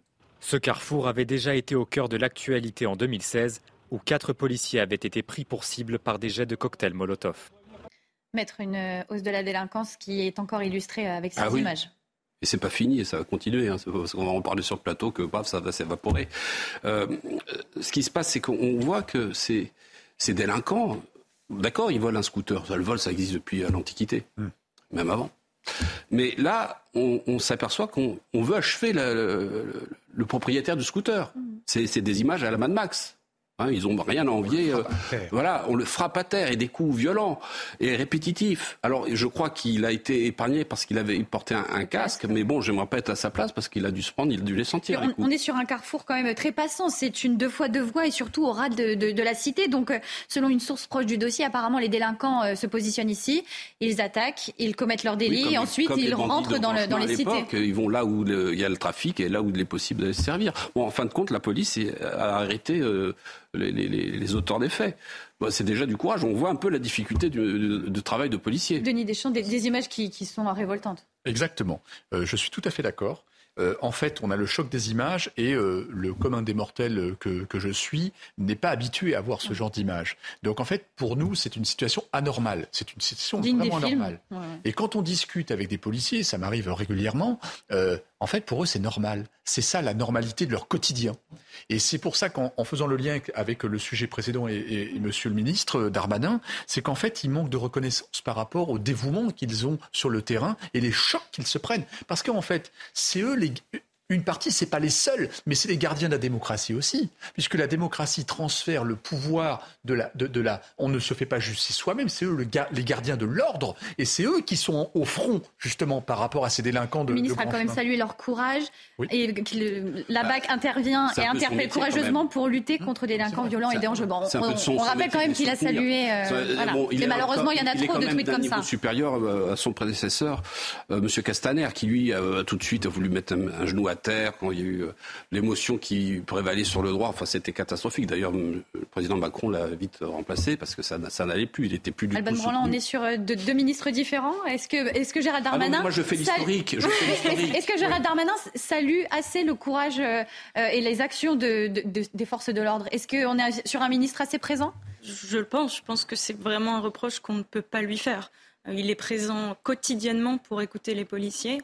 Et je me joins à, Denis en disant que ces, euh, ces images sont insoutenables. Hmm. Et qu'on remercie une nouvelle fois nos forces de Heureusement, l'intervention de, de, ces agents a permis. Je, je, je, croirais davantage M. Darmanin lorsqu'il sera sur place sur des zones de non-droit. Quand il ira, euh, il restera. Il y a des zones de non-droit en France? Ah, 1600, 1700 à peu près. Ça a été c'est des zones d'un autre droit. Euh, on peut, euh, ça dépend. Hein, c'est comme le sexe des anges, on ne sait pas les le qualifier. Mais si vous voulez, euh, c'est les fameux QR. Il y a, je pense que euh, M. Darmanin essaye d'être un bon ministre de, de l'Intérieur. Et par certains aspects, il l'est. Et, sur d'autres, il l'est moins. Maintenant, non, mais je, je, c'est ce que je constate. Euh, et si vous voulez, il fait beaucoup de tweets, beaucoup de communication. Et je pense qu'il faut qu'il soit dans le concret pour être crédible. Alors je crois qu'il a de grandes ambitions politiques, euh, qu'il essaie d'avoir un parcours un peu euh, à la Sarkozy pour euh, prendre le, relais les prochaines élections majeures. Mais à mon avis, la situation est tellement dure, tellement difficile, qu'il va y avoir de sacrées secousses dans l'institution et même dans le pays. À Denis Deschamps, que, faire face à cette situation Puisque c'est quand même un carrefour qui connaît de multiples faits de violence. On est sur euh, une impuissance des forces de l'ordre face à cette délinquance grandissante. Ce matin, euh, il y avait un policier, un ancien policier de Marseille qui était interviewé à distance sur le plateau, qui disait en fait que ce sont justement euh, c'est une zone de non-droit hmm. sur laquelle en fait c'est eux qui règnent de temps et qu'en fait ils sont sur les bordures et qu'ils vont piller hein, euh, euh, du, matériel, qui les rapatrie chez eux et qu'ils savent très bien que les policiers ne pénètrent pas dans cette zone. Et vous rendez-vous compte que la République a appelé ces quartiers les QRR. Les mots ont une importance. Quartier pour la restauration de la République. Vous rendez-vous compte quand même qu'on a, on a conscience qu'il n'y a plus de République dans ces quartiers les mots ont une vraie importance. Et là, par contre, il va falloir avoir beaucoup de moyens. C'est pas 10 000 policiers, malheureusement. C'est 10 000, ça, n'en fait que 100 par département. C'est très faible. Il en faut 100 000 des policiers. Non, mais attendez, il y a une incohérence. de reconquête. Oui, d'accord, mais ça, c'est du blabla. Euh, il faut de la cohérence dans un pays comme la France. Euh, et, ça, ça, se brise petit à petit. Et il y a des exemples concrets où vraiment il y a une incompétence du gouvernement. Euh, prenons l'exemple des, des, bagarres entre les bandes tchétchènes et maghrébines euh, à Dijon. Justement, on a dû, on a dû, on n'a pas réglé le problème par la justice, on a réglé le problème par des imams. Et on aura d'autres exemples après la publicité, Philippe. Excusez-moi, on va interrompre le débat pour une page de publicité. Restez avec nous sur CNews pour d'autres informations et nous reviendrons justement sur d'autres faits de violence similaires comme à Marseille. Restez avec nous sur CNews. Il est 22h, l'heure pour nous de faire un point sur euh, l'actualité. L'actualité, c'est avec Simon Guillain. Simon, bonsoir. bonsoir, chère Célia, et bonsoir à tous ceux qui nous rejoignent sur CNews ce soir. Quatre touristes français, dont un enfant de 6 ans, sont portés disparus dans la jungle du nord du Guatemala. Une région reculée de ce petit pays d'Afrique centrale où opèrent des gangliers au narcotrafic. Les touristes sont tous de la même famille et ils ont été vus pour la dernière fois mercredi dans le parc national de Tikal, qui se situe près de la frontière avec le Mexique. Dans le reste de l'actualité, le Conseil d'État suspend en référé la dissolution du collectif Les Soulèvements de la Terre. La haute juridiction administrative doit encore se prononcer sur le fond du dossier, mais elle estime aujourd'hui que le gouvernement n'a pas apporté la preuve que le collectif écologiste cautionne des agissements violents. Depuis euh, plus d'un an maintenant, le prix des produits alimentaires ne cesse de grimper en France, une augmentation évaluée à plus de 18,4 et conséquence, eh bien, les Français sont contraints bien sûr d'adapter leurs dépenses. On va écouter ces quelques témoignages recueillis aujourd'hui dans le Val-de-Marne. Oui, je fais plus attention. Peut-être que je mange moins de viande rouge. Maintenant, c'est systématique, on dépasse les 100 euros. Et on a l'impression de rien avoir. Et on profite des promotions. Donc ça, veut bien dire que ça a pris un sacré coup. On est passé de, 99 euros, quoi, de 100 euros à 140 euros par semaine quand même. Donc euh, on sent bien l'inflation. Et euh, pourtant, on achète principalement des fruits et légumes et des produits de première nécessité. On ne se prive pas, par contre, on prend plus de premier prix. Ça, c'est une réalité. Je ne fais pas le calcul, mais je serais tentée de dire qu'il y a facilement 10 à 15% de plus. Et puis le taux de chômage euh, est resté quasiment stable au deuxième trimestre à 7,2% de la population active en France contre 7,1% au premier trimestre. Des chiffres communiqués aujourd'hui par l'INSEE, le taux de chômage reste inférieur de 0,2 points à son niveau d'il y a un an. Sur le trimestre, le taux de chômage est quasiment stable pour toutes les classes d'âge. Voilà pour euh, ce petit rappel de l'actualité à 22h sur CNews. Vous avez tout de suite rendez-vous avec euh, Célia Barotte et ses invités pour la suite de Soir Info. À tout à l'heure, Simon, pour euh, d'autres informations. Et nous parlions voilà, de cette délinquance à Grigny, mais aussi des faits de violence similaires ont été constatés à Marseille dimanche dernier, où trois attachés parlementaires du Rassemblement national ont été agressés. À Nice, c'est un médecin octogénaire qui a été agressé. Il a été frappé par un patient alors qu'il venait le voir, car il a été envoyé par les services de contrôle de la caisse primaire d'assurance maladie. Il a témoigné sur CNews. Écoutez son témoignage. Bonsoir à tous, de retour sur le plateau de Face à de Soir Info été. Merci d'être avec nous. Nous sommes avec nos, invités Denis Deschamps, Alban Branlant, Philippe Deveul. Merci d'être avec nous. Comme je vous le disais avant euh, la publicité, un médecin octogénaire à Nice a été agressé. Il a été euh, frappé par un patient alors qu'il venait euh, le voir, envoyé par les services de contrôle de la caisse primaire d'assurance maladie pour des vérifications concernant un arrêt prolongé. Il a sérieusement été blessé au visage. Ses blessures ont nécessité sept points de suture. Il a accepté de raconter raconter les faits pour notre antenne dans l'émission Punchline. C'était tout à l'heure. Écoutez. Je lui ai expliqué qu'il n'avait pas l'air tellement déprimé, il était plutôt en colère et que ce n'était pas un motif d'arrêt de travail. Il était très contrarié contre son patron pour des raisons qui m'échappent d'organisation de son entreprise, je suppose. Sur ça, je lui ai demandé de bien vouloir signer la, la, la feuille de comme quoi je l'avais bien consulté. À ce moment-là, il m'a arraché la feuille des mains et puis il m'a directement envoyé un coup de poing dans la figure en m'insultant et il m'a roué de coups. J'ai pu m'enfuir euh, comme j'ai pu, tout en recevant des coups parce qu'il me poursuivait. Arrivé dans la rue, euh, il y avait plusieurs passants. Donc un des passants était assez, assez, assez costaud. Il s'est interposé et je crois qu'il m'a sauvé la vie parce que ce, forcené euh, cherchait à m'assommer manifestement. Hein. Si j'étais tombé, il m'aurait achevé. Denis Deschamps, encore une profession euh, euh, attaquée, un médecin euh, qui, qui se rend chez un patient, qui est violemment agressé. Comment après on peut recruter alors Quand on a des déserts médicaux, comment séduire une nouvelle génération de médecins alors qu'il y a cette insécurité, même chez les patients, lorsque l'on vient les aider? Je crois que c'est ce que l'on dénonce parfois, c'est la banalisation de la violence. Les gens ne manifestent pas en, exprimant des idées, en disant on est d'accord ou pas d'accord, c'est tout de suite on tombe dans la violence et dans une violence importante quand même. Hein. Euh, là, il a des vrais coups, hein. c'est pas une gifle hein, quand même. Hein. C'est des vrais coups. Et puis ça soulève un autre sujet également, c'est qu'apparemment c'était un, arrêt maladie et donc quand la, euh, donc l'assurance maladie envoie un médecin pour justement vérifier, donc un, deuxième un deuxième avis de médecin et c'est tout à fait justifié, c'est la loi qui prévoit ça. Euh, et, d'ailleurs l'avis du médecin euh, à, l'avis de l'employeur. C'est le médecin qui décide s'il mérite ou pas un arrêt maladie. Apparemment, l'arrêt maladie aurait probablement est contestable, puisqu'il a agi avec les points. Donc apparemment, il y avait une situation contestable. Mais hein. que, risque cette personne? Il, est plus, c'est plutôt, bah ça faut voir euh, la, décision de la justice, hein, parce que les lois, elles sont là, mm. les, punitions, elles sont là. Les, les, les, années de prison, elles sont là pour ce genre de comportement. Mm. Faut-il les appliquer? C'est au juge hein, de, prendre la décision, de dire bah, c'est inacceptable, c'est odieux, c'est honteux, c'est affligeant. Euh, non seulement c'est un médecin, il est octogénaire, en plus il a le courage d'aller travailler. je trouve plutôt en forme hein, la personne arrêtée pour enfin, en arrêt maladie. Euh, je voudrais bien, bien, savoir quelle est sa maladie d'ailleurs. Hmm. Mais bon. Euh, on parle d'un conflit avec l'employeur, vous avez vu. Hein. Pardon? On parle d'un conflit avec l'employeur, apparemment. Parce qu'on est, on est sur une société bah, qui n'a peut-être plus peur de personne, plus peur du aucun respect du médecin, aucun respect de la police. En tout cas, les pompiers. Regardez ce qui s'est passé avec les, écoles, les mairies. On s'attaque à tous les symboles qui représentent qui en première les institutions et un peu notre civilisation quelque part.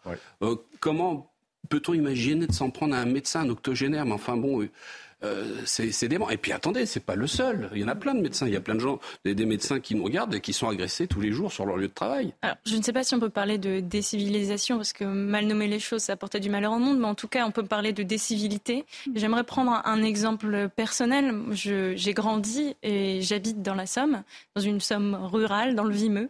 Et ma sœur y est euh, médecin généraliste dans un désert médical.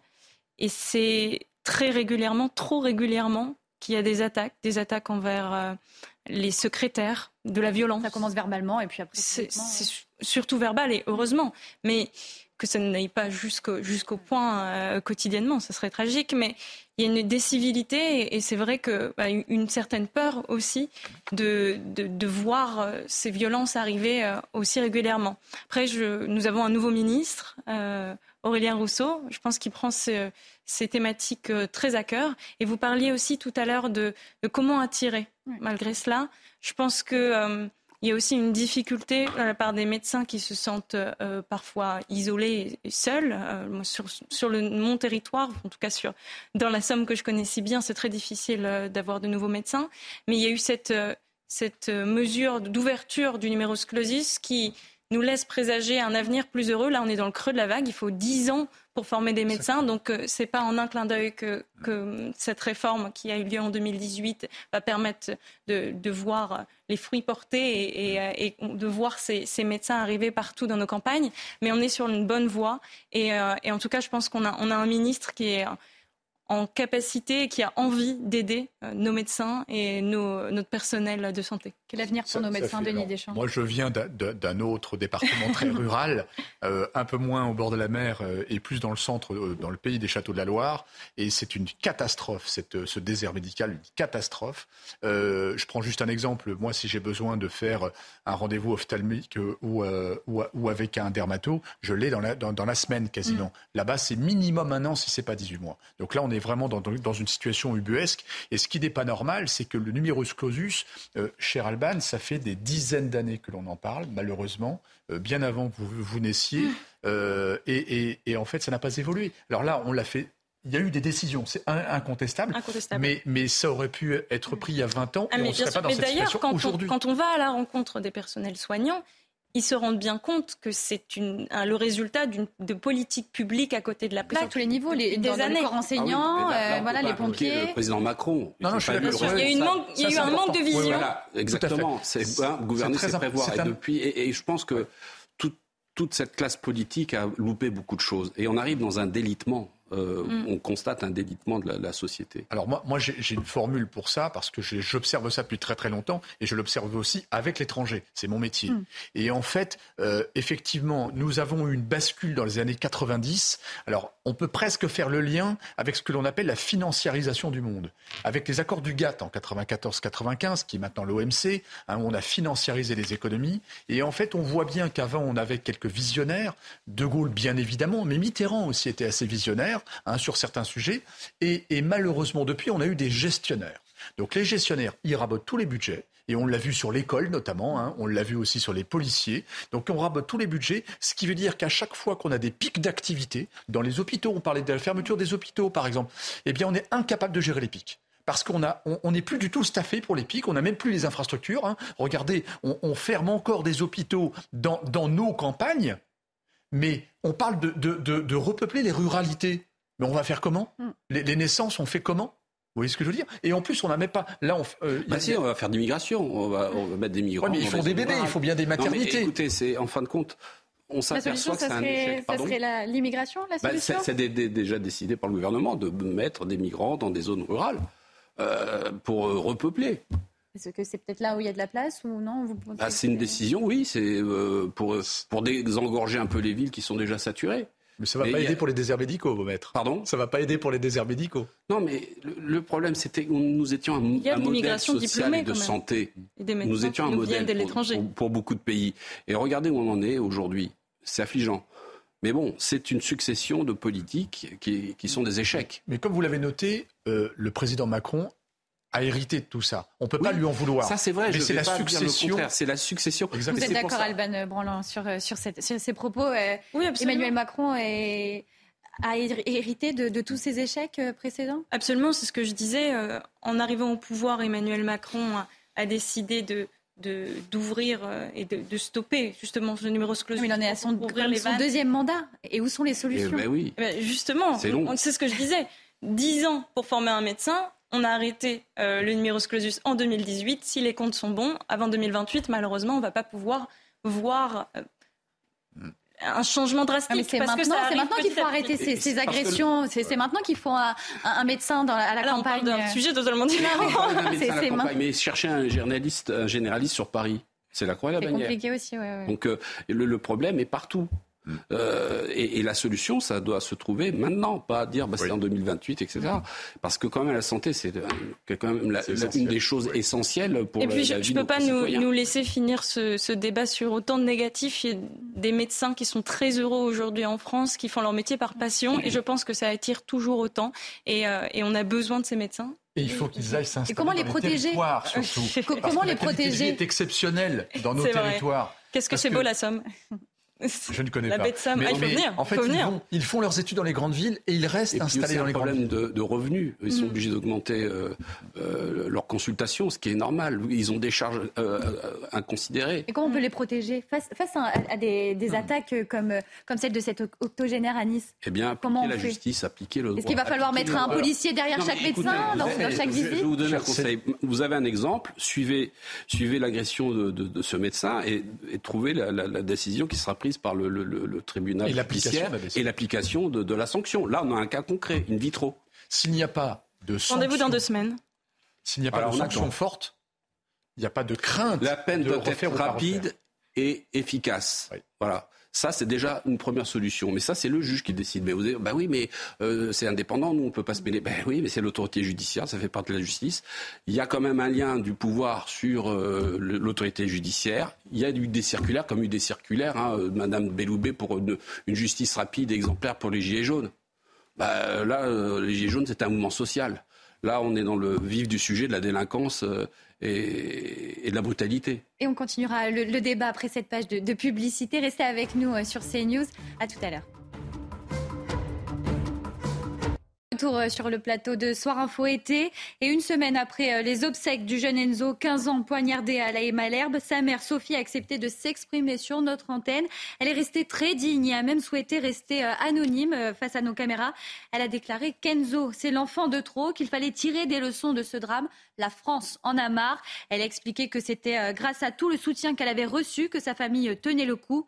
Et pourtant, aucun soutien, aucun message de la part de l'État. Un soutien qui s'est arrêté euh, à l'échelle locale. Écoutez son témoignage. Besoin on n'a pas besoin du soutien de Mbappé ou euh, de Omar Sy euh, pour faire avancer les choses. Nous, peu importe. toute personne qui veut nous soutenir peut nous soutenir. Après, on a eu quand même, je tiens à le signaler, personne au niveau de l'État pour le moment est rentré en contact direct avec nous. Euh, juste quelques, quelques messages qu'on a, pu, euh, qu'on a pu recevoir. Par contre, on a quand même tout le soutien euh, des députés de l'heure, des maires des communes proches de la Malherbe. Donc eux sont vraiment présents depuis le début. voilà. Donc les députés, ça s'est arrêté aux députés de l'heure. Alban Branlant, ça s'arrête aux députés. Le gouvernement, que fait le gouvernement pour cette famille? Il y a forcément euh, beaucoup de, beaucoup de tristesse. On pense à la famille. Euh, je ne peux pas répondre à la place du gouvernement. Je suis euh, porte-parole des jeunes avec Macron, pas porte-parole du gouvernement. Mm. Après, je pense que le rôle des politiques, c'est pas d'instrumentaliser un drame. C'est quand un crime a lieu de, de tout faire pour que la justice ait les moyens de travailler. Et je pense que là-dessus, on va tout faire pour que ça se passe le mieux possible pour cette famille et on pense forcément euh, bah, assez, avec émotion à eux. Philippe Deveul, euh, un drame, Enzo, 15 ans. Euh, alors j'ai assisté au témoignage de Sophie, de la maman d'Enzo, qui était très, très prégnant, très fort. Dur, hmm. très dur. moi, je pense que ça touche tous les parents de France qui ont des enfants de l'âge d'Enzo et qui sont inquiets, hmm. compte tenu de l'insécurité qui augmente, et qui ont peur quand leurs enfants sortent et euh, qu'ils aient justement le coup de téléphone euh, fatal. C'est le meilleur ami d'Enzo qui a annoncé. À, Exactement. voilà, c'est c'est euh, c'est à mon avis un drame, d'autant qu'Enzo était un garçon irréprochable. Hmm. qui avait toute la vie de, devant lui. Et, et, ce silence assourdissant du gouvernement, parce qu'en fin de compte, le président Macron, il choisit ses victimes. C'est des victimes à la carte. Et là, je, je crois que la moindre des choses, c'est que ça ne va pas le faire revenir, Enzo mais que le, chef de l'État dise euh, je suis touché, ça fait quelque chose, ça fait du bien. Maintenant, aussi ce silence assourdissant du showbiz, qui eux aussi sont des spécialistes du tweet et du choix des victimes, c'est insupportable. Et il y a un ras-le-bol des gens. Ras-le-bol aussi du côté euh, de Denis Deschamps? Écoutez, d'abord, euh, moi, à mon petit et humble niveau, je, salue la dignité de la famille. Hmm. Parce que perdre un enfant, je crois que c'est pas plus ou moins pire. C'est inimaginable. Vous, êtes marqué à vie, quoi. Euh, c'est un enfant, c'est quelque si on fait un tout petit peu de philosophie pendant 15 secondes, ça vous permet d'être immortel. C'est le prolongement de soi. C'est l'héritage génétique et éducationnel, c'est votre prolongement. Et donc vous vous rendez compte le drame, quoi. Ils vont être marqués à vie. Et je trouve que cette maman est d'une dignité mais c'est un exemple quand même. Hein. Oui, mais sa vie est bouleversée. Ah, c'est un changement radical. C'est-à-dire, elle est marquée à vie, euh, comme ses proches. Mais bon, de la part d'une maman. Vous, vous rendez compte, c'est quand même quelque chose. Surtout qui, c'est un innocent. Oui. C'est pour un mauvais regard. Et surtout, ce qui était horrible, c'est qu'il a reçu deux coups de couteau. Le premier dans la cuisse, à mon avis, pour le déstabiliser, et le deuxième dans le thorax pour l'achever.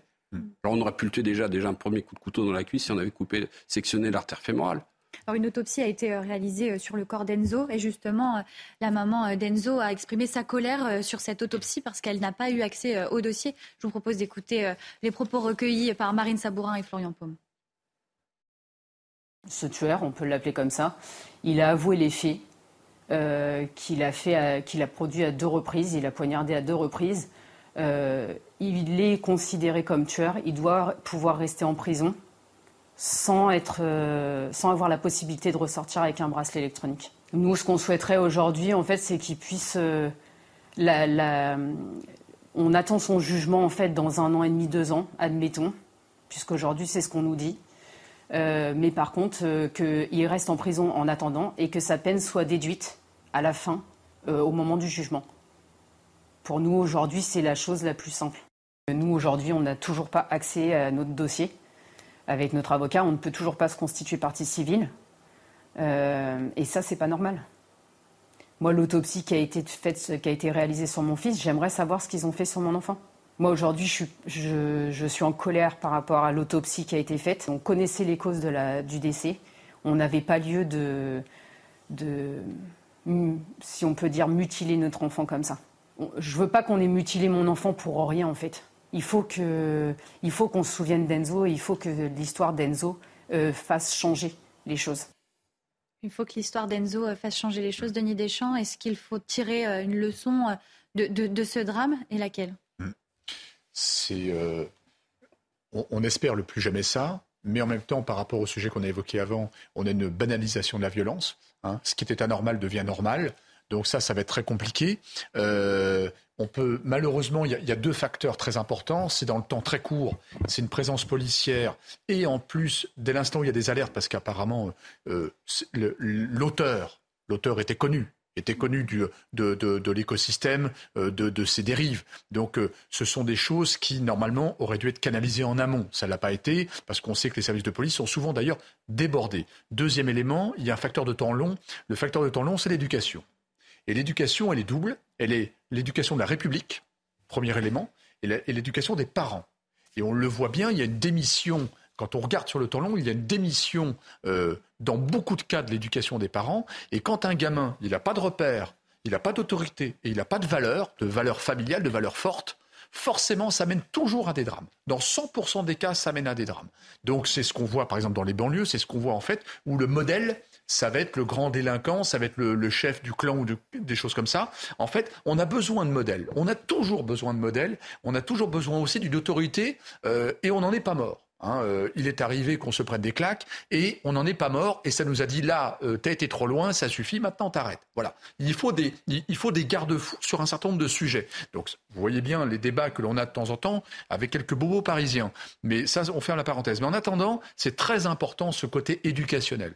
Maintenant, euh, effectivement, moi je rejoins ce que disait Maître juste avant. Il y a aussi un problème de l'État et de la manifestation du soutien dans cette douleur intense, immense de l'État.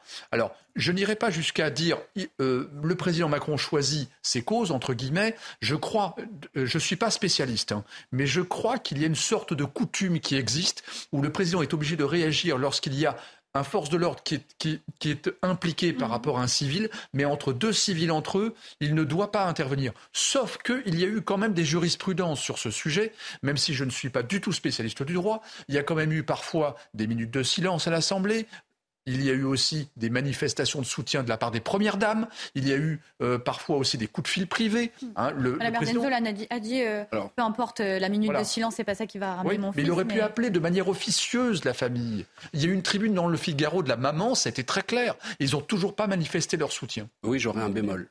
Un bémol parce que je, crois que le président Macron a, une, grille de lecture de, de, la société qui est la sienne. Et par exemple, il a supprimé le euh, secrétariat d'État aux victimes euh, qui avait été mis en place par François Hollande. Mm. Euh, et c'était une chose assez importante parce que c'était pour soutenir les victimes de terrorisme. Mais je comprends la sidération de la maman d'Enzo qui se sent complètement abandonnée parce qu'elle n'a pas accès au dossier, etc. Ça va venir. Mais je connais ça par mes victimes de terrorisme. Et hmm. d'ailleurs, j'ai un cas concret. Le président Hollande avait reçu, avait reçu, les victimes de l'attentat du Bardo, alors que le président Macron avait refusé de les recevoir. Et il y avait un grave problème sur l'instruction faite en Tunisie avec une, une instruction miroir en France.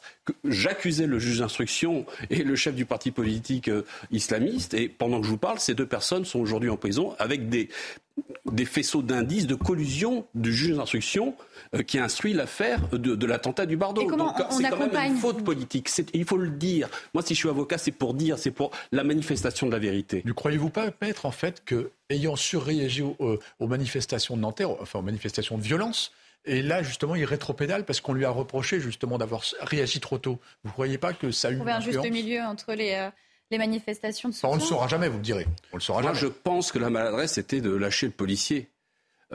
c'est la justice qui s'occupe puisque tout, le temps, le gouvernement, le président dit ah, ben, la justice est indépendante. Non, là, il, interfère dans le, dans le travail euh, de, la justice. Et en plus, s'il doit son maintien au pouvoir, c'est grâce à la police, hein, compte tenu des manifestations, des mouvements sociaux, de tout ce qu'il y a eu par la suite. Donc je trouve qu'il y a, beaucoup d'incratitude de la part du président Macron. Je fais un peu son réquisitoire, mais je pense qu'on nous donne la parole justement pour la liberté d'expression. On a aussi euh, voilà, ce, témoignage de, la mère euh, d'Enzo qui parle de la responsabilité des parents euh, de l'agresseur. C'est un débat qui a souvent été mené, avancé. La responsabilité des parents de délinquants, que faire? Et sur la justice des mineurs, je vous propose d'écouter ces propos. Je sais que mon fils, jamais il serait sorti avec un couteau. Parce que même si on était amis, on avait cette relation qui était fusionnelle je, surveillais quand même mon fils de près. Pourquoi ses parents aujourd'hui l'ont laissé sortir avec un couteau ou pourquoi ses parents n'ont pas vu que leur fils sortait avec un couteau? Aujourd'hui, ces, parents-là, ils, ont une déchirure aussi, qui n'est pas la même que la mienne. Mais aujourd'hui, ils peuvent prendre leur fils dans, leurs bras, euh, ils peuvent euh, lui parler, ils pourront le sentir de nouveau. Moi, mon fils, aujourd'hui, je peux plus rien sentir de lui, quoi. Maître, comment euh, punir, euh, comment euh, appréhender, appliquer, la, loi, sur Des, Alors il y a, l'exception de, que ce soit des mineurs, donc on va diviser la peine, on peut diviser tout de suite la peine par deux. là c'est moins de 16 ans en plus. Et donc là, ce que la maman d'Enzo craint, c'est qu'il soit libéré. Oui, avant le jugement. Avant le jugement, et ça je la comprends, parce que de croiser le tueur de votre fils qui l'a tué de sang-froid, rien pour un regard, mais c'est effroyable. Et moi, je comprends cette révolte de cette maman. Mais comment on accompagne ces, victimes, ces familles victimes ah bah ça, faut demander, Sans, aide de l'État, sans rien Il faut demander au chef de l'État. Là, il faut l'appeler déranger à Brégançon en disant bah, attendez, après votre jet ski, que pensez-vous un peu de, la situation Non, mais eh, oui, bah, jet ski, il faut peut-être qu'il a changé, je ne sais pas. Donc, la situation de la France est grave et les Français ont peur. Hmm. Alors, c'est peut-être une, rhétorique un peu lourde, mais qui, est, vraie, qui est concrète. Euh, on est dans une situation qui frôle la catastrophe. On l'a bien vu avec les émeutes. Hmm. Pour quand la prochaine? Alors, euh, je, vais, euh, je vais prendre euh, quelques, quelques distances avec Maître. malheureusement, la difficulté d'être président de la République, que ce soit Emmanuel Macron ou pas, hein, peu importe, c'est qu'en fait, ils ont une énorme pression sur eux sur tout un tas de choses, sur tout un tas de sujets. Euh, un président de la République, c'est comme un sélectionneur de football. Hein, en plus, le nom que je porte, je ne peux pas m'en hmm. échapper. Euh, cher Alban, moi aussi, j'ai un, un nom que je porte depuis longtemps. Surtout, je ne suis pas un spécialiste du football. Et en fait, euh, vous avez 67 millions de commentateurs par rapport à un président qui a des piles de dossiers et donc de problèmes, parce qu'il il gère rarement la joie quand même. Hein. il a des piles euh, de, dossiers sur son bureau XXL, et en réalité, à chaque fois qu'il y a un pépin, tout, tout lui retombe dessus. C'est d'une difficulté sans nom, son job. Hein on sait quand on s'engage. Oui, mais là, oui, dans je, suis d'accord. Je suis Surtout une deuxième fois. Mais, en plus, là, malheureusement, il hérite d'une situation, je le redis, éducationnelle qui est délitée depuis 40 ans. Ça, on le sait. Hein. Euh, on le dénonce parce qu'il faut le dire à un moment donné. Mais notre école s'est effondrée. Il n'y a que les, les, les, hauts fonctionnaires du ministère de l'Éducation nationale qui ne l'ont pas encore reconnu. Le classement PISA, il règle tout euh, tout de suite. Hein. C'est une photographie, c'est clair. Mais en même temps, sur la police, sur la justice, vous dites, vous parlez de la justice, c'est passionnant la justice. On est dans un pays où la, où la, justice a un arsenal euh, de lois qui est incroyable pléthorique même peut-être. A hein. plusieurs centaines de milliers de lois. Exactement. Mais le problème, c'est que les lois sont là. Ça ne sert à rien d'en créer ou, Exactement. ou, de faire des, tweets. Il faut appliquer les choses. Le problème, c'est que euh, la justice est débordée on a là aussi, euh, on, l'a malmené la justice. On sait, vous avez vu pendant les pendant les émeutes, hein, il travaillait le soir, le week-end, et, en fait, je trouve que malheureusement, la justice n'est pas c'est mon point de vue, c'est pas mon métier. Donc vous avez tout à fait le droit de me dire que j'ai tort. Mais je pense qu'elle n'est pas sereine dans le temps où elle doit délivrer. Parce qu'effectivement, vous avez dit une chose très vraie, c'est qu'il faut qu'il y ait une sanction et qu'elle soit rapide. Et je crois qu'aux Pays-Bas, ça fonctionne très bien, ça. bien. Voilà. Et malheureusement, elle n'est pas sereine en France parce qu'elle est C'est pas, une, pas une fatalité, c'est une volonté politique. Et moi, j'en ai assez euh, des, effets d'annonce, des, tweets, de la communication. Il faut être dans le concret. Moi, je préfère un président qui fasse moins de discours, mais qui agisse. Parce que je crois qu'il est très fort en rhétorique. Des discours avec du fond. Oui, euh, avec du fond. Alors bon, vous aussi, vous y mettez. Il y avait les, enfin, peut-être, je, sais pas. Mais, euh, ce qu'il ce y a, c'est que euh, moi, je parle des dossiers que je connais, que j'ai vécu, je vis. Vous savez, les affaires de terrorisme, c'est lourd. Je, je, suis en contact avec mes victimes et je fais tout pour qu'on ait la manifestation de la vérité. Et je vois leur ressenti lorsque justement les portes des, des politiques se ferment. Parce que pour eux, elles se raccrochent à quelque chose en espérant qu'il y ait une amélioration. En fin de compte, heureusement que l'avocat est là, quelque part. Mais moi, j'ai vu un abandon des victimes. Je l'ai vécu. vous, pouvez, vous pouvez les, les, interroger, elles sont dans le Loiret, vous le diront. Si vous me permettez de rebondir sur, sur la justice, on a une augmentation d'un tiers du budget. Je pense que c'est un petit peu ce qu'on a dit tout à l'heure sur le numéro sur le numerus clausus. Il faut un petit peu de temps pour voir les faits, pour voir l'augmentation des magistrats, l'augmentation des greffiers, l'importance qu'on donne à la personnalisation des dossiers. Mais hum, je trouve aussi important, et on en parle peut-être un peu moins sur ces news, qu'on regarde euh, la prison non pas comme une obligation, mais comme euh, un des moyens. Euh, je sais par exemple que dans des pays comme, le, comme la Finlande, où il y a un taux de récidive extrêmement faible, il n'y a pas que la prison. Il y a aussi le travail d'intérêt général qui a été multiplié. Robert Badinter adapté en France en 1983 et depuis on peut voir que ça commence en France à prendre de l'ampleur mais je pense que c'est des peines alternatives qui peuvent être, qui peuvent être également extrêmement extrêmement intéressantes je ne parle pas de crime là. Oui, parce que dire ça à la maman d'Enzo, non, non, non, non, compliqué. Je, je, parle, je, parle, en aucun cas de crime, je parle de délit. on, on, avait complètement dérivé euh, hmm. sur la justice en règle générale. Et euh, encore une fois, par rapport au crime qui a été commis, on peut que qu'être dans l'émotion et, euh, et, forcément on se met à la place de cette famille et on est déchiré. Un dernier mot, Philippe. Il faut être dans le pragmatisme et pas de pas dans le si vous voulez dans faire trop de social tue le social. Bah, je, suis en désaccord. Non, non, vous avez le droit, c'est ça la démocratie. Et je pense que par rapport à cette montée de violence et de délinquance, il faut être dur. Mm. Il y a eu des, cas politiques, par exemple New York, c'était l'enfer, et euh, il y a eu le, Giuliani. le maire de Giuliani, il a dit euh, zéro tolérance pour le moindre euh, graffiti, etc. Et ça s'est estompé. Donc quand il y a une volonté politique, on y arrive. Or ici, vous voyez, vous essayez d'édulcorer les choses, de dire bon, oui, il faut faire de l'accompagnement, etc. Mais, vous voyez, la violence, en, Finlande, vous vous faites casser la figure en sortant du ou agresser, ce que je vous souhaite Et vous pensez que ça n'arrivait pas dans les pays nordiques Vous pensez que ça n'arrivait pas dans les pays nordiques Parce qu'en Finlande, qu'est-ce qui se passait il y a 50 ans de cela C'était le pays où il y avait le plus de délinquance. Qu'est-ce qu'ils ont fait? Et ils n'ont pas puni enfin, punir plus pour punir plus. Non, absolument pas. Ils se sont dit, ils sont posés, ils ont réfléchi, ils ont dit qu'est-ce qui marche? Mais on fait pas ça aujourd'hui en France. On va sur CNews et on dit, allez, on va pas leur mettre 5 ans, on va leur mettre 10 ans. Mais je suis désolée, c'est pas. C'est une réponse aussi pour les familles de victimes. Mais, mais, mais, bien sûr. Des commerçants qui ont été volés. Euh. et on veut changer la loi pour qu'elle soit de plus en plus dure. Et aux États-Unis, est-ce que ça marche? Ne donnez pas de prison. Je préfère être expulsé. je, ne dis pas qu'il faut supprimer les prisons. Loin de là. Loin de là. Je ne dis pas qu'il faut supprimer les prisons. je...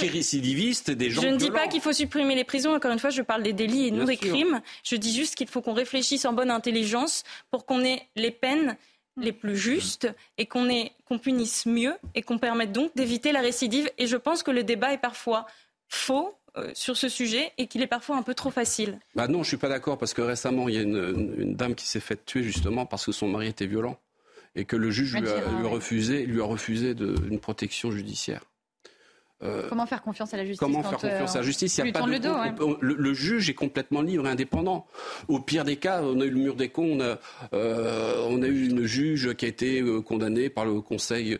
Euh, par, vous prenez la vie de cette femme, oui, Vous prenez un exemple. Il y en a tant d'autres où, grâce à une politique pénale un peu plus adaptée, il y a des personnes qui sont sorties et qui n'ont pas récidivé. Ah bah oui, Jean Valjean, euh, il s'en est sorti et puis il a eu une belle carrière. Denis Deschamps, vous aviez un, un mot sur euh, c'est d'une mauvaise avant de ce, ce chapitre. C'est comme ça. C'est dommage qu'on puisse pas discuter de ça. Si, ben on en discute justement, mais il faut accepter le, le, le, contradictoire. Ah mais j'accepte totalement que vous ayez un avis différent. Vous avez des victimes brûlées par cocktail Molotov, des gens, des, des, agents de sécurité. Il y avait quatre mises en cause avec des faisceaux d'indices sur les quatre mises en cause. Deux étaient condamnés, deux autres ont été acquittés. Et j'entends votre colère. un jury populaire. Et j'entends votre rage. Et moi aussi, ça m'enrage. Moi aussi, ça m'enrage, monsieur. Ils étaient un peu, un peu dans, dans. Il y a trop d'émotions des fois dans les décisions. Moi aussi, ça, moi aussi, ça m'enrage, maître. Moi aussi, ça m'enrage, bah maître, de voir des crimes comme ça. Mais c'est pas pour autant qu'il faut pas qu'on ait un discours. Chacun votre tour, chacun votre tour, chacun votre tour. que j'ai défendues ont failli mourir brûlées vives. Et moi aussi, ça m'enrage, monsieur. Denis Deschamps, pour, pour conclure. On, mais c'est pas pour autant qu'il faut un discours apaisé afin qu'on bah regarde oui, je suis apaisé, comment on peut je faire, apaisé. Chers amis, comment on peut faire pour éviter la récidive Denis qui va le plus justement, justement possible. Chers amis, tout d'abord, euh, Alban est très jeune et je pense, et j'espère en tout cas qu'elle aura des responsabilités euh, dans certains ministères pour qu'elle prenne les choses en main, parce que c'est comme elle notre avenir. Deuxième élément, nous avons un arsenal euh, qui, est, euh, qui, est parfait, qui est, euh, on n'a pas le, pas le modifier, on n'a pas à en rajouter, on a tout ce qu'il faut au niveau des lois et règlements en France. Troisième élément, euh, on a quand même une, police et une justice qui malheureusement euh, a été, je, je le redis, j'insiste, rabotée depuis une quarantaine d'années par des gestionnaires, qui fait que maintenant on arrive dans, des situations qui sont dramatiques. Dramatiques sur quel sens? Sur le sens de l'autorité.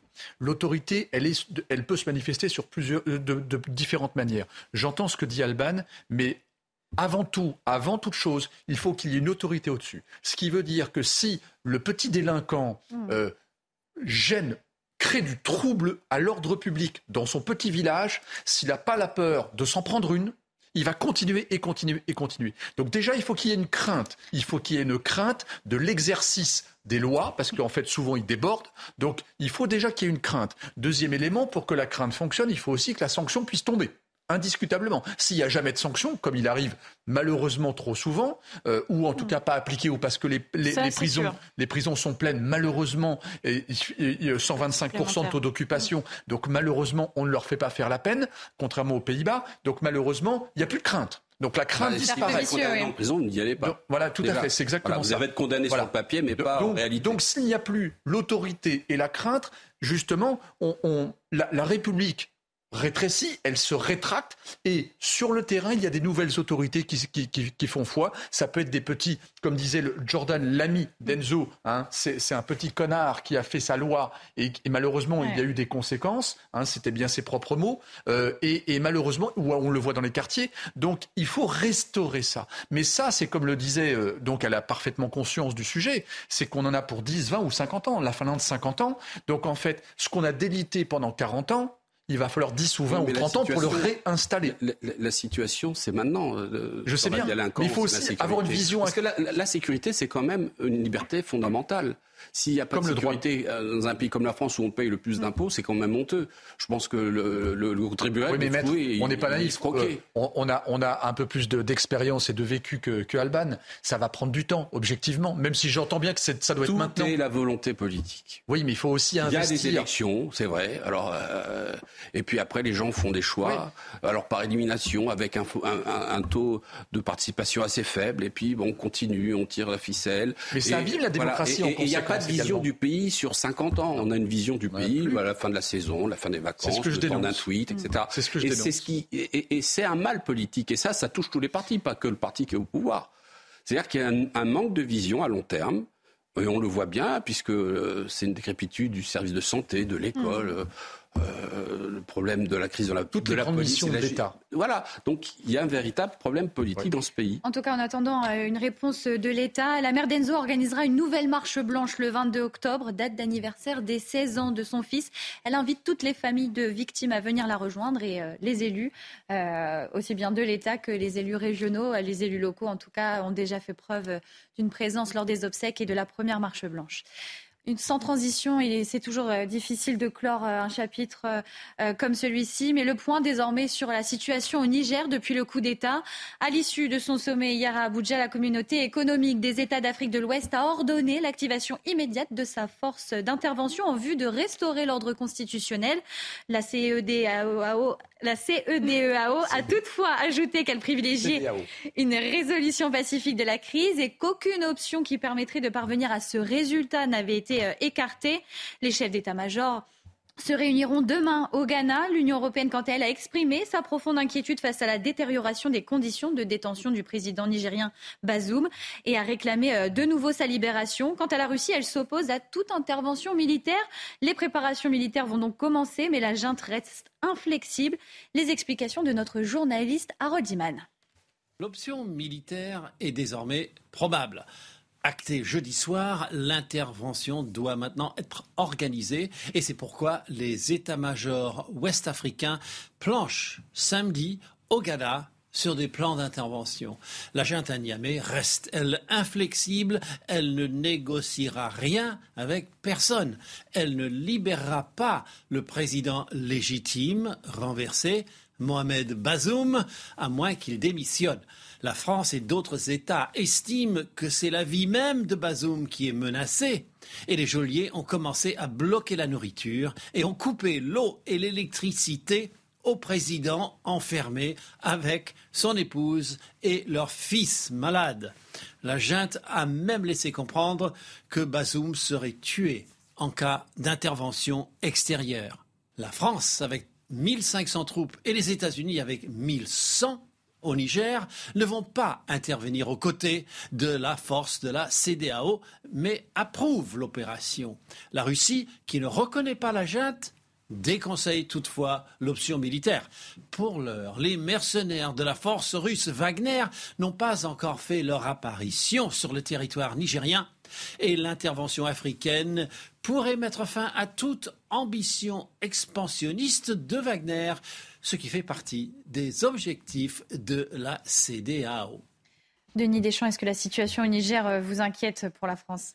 Oui, oui, oui la CDAO, Communauté des États, Communauté économique des États d'Afrique de l'Ouest. Ils sont 15 États. Euh, c'est assez intéressant, la CDAO d'ailleurs, elle a été euh, créée, je crois, de mémoire en 75, et c'était donc 15, enfin, ce sont 15 États, dont un qui est anglophone dans cette partie francophone de l'Afrique, euh, euh, et, et, ce pays anglophone est justement celui qui porte le plus de population, c'est l'une des plus grosses croissances de, des, États d'Afrique. Hein. L'Afrique, c'est 54 États différents, et je crois même que c'est un des pays les plus gros, enfin, des plus gros PIB, voire même peut-être le plus gros maintenant. Hmm. Euh, l'autre particularité du Nigeria, et justement ça va faire le lien avec ce que je vais vous dire juste après, c'est que le Nigeria a une démographie galopante. Hein, euh, ils étaient à 180 millions d'habitants en, 2015, ils sont à 220 millions aujourd'hui. On en prévoit, l'ONU hein, prévoit 399 hmm. millions d'habitants en 2050. Donc, effectivement, notre regard doit être extrêmement pointu sur cette zone-là, qui est, à mon avis, le poumon du monde entier, Très stratégique. Voilà. Et c'est le poumon sur plein de choses, mais pas que des ressources, hein, parce que Wagner ne sont pas là non plus pour vanter la philosophie de la littérature russe. Ça saurait. Ils sont surtout là aussi parce que c'est une, ce sera la main-d'œuvre de demain. C'est cette Afrique 2 milliards et demi d'habitants en 2050, voire même peut-être 2 milliards 7, 8, ce sera le, réservoir de main-d'œuvre de tout le monde entier qui est en train de vieillir, avec le laboratoire qui est le Japon de l'autre côté. Pour les téléspectateurs, le Japon est là. Hum. Alors, ce que je voulais vous dire, dans la situation au Niger, euh, on suit ça de très près avec Harold, bien entendu, depuis plusieurs jours, et en fait, on est dans, un, dans une situation où, en fait, on est dans le. Souvenez-vous, euh, quand vous, quand vous étiez tous à l'école, la théorie, la théorisation de Lorenz sur le battement d'un papillon au Brésil peut-il déclencher une tornade au Texas? Donc c'était une partie de la théorie du chaos. Et faites attention, dans le chaos, il y a un ordre. Le chaos peut être très ordonné. Donc pour moi, il y a deux questions avec cette affaire au Niger. La première, c'est la survie de la CDAO. Parce que la CDAO a des vraies intentions, ils ont des vrais projets.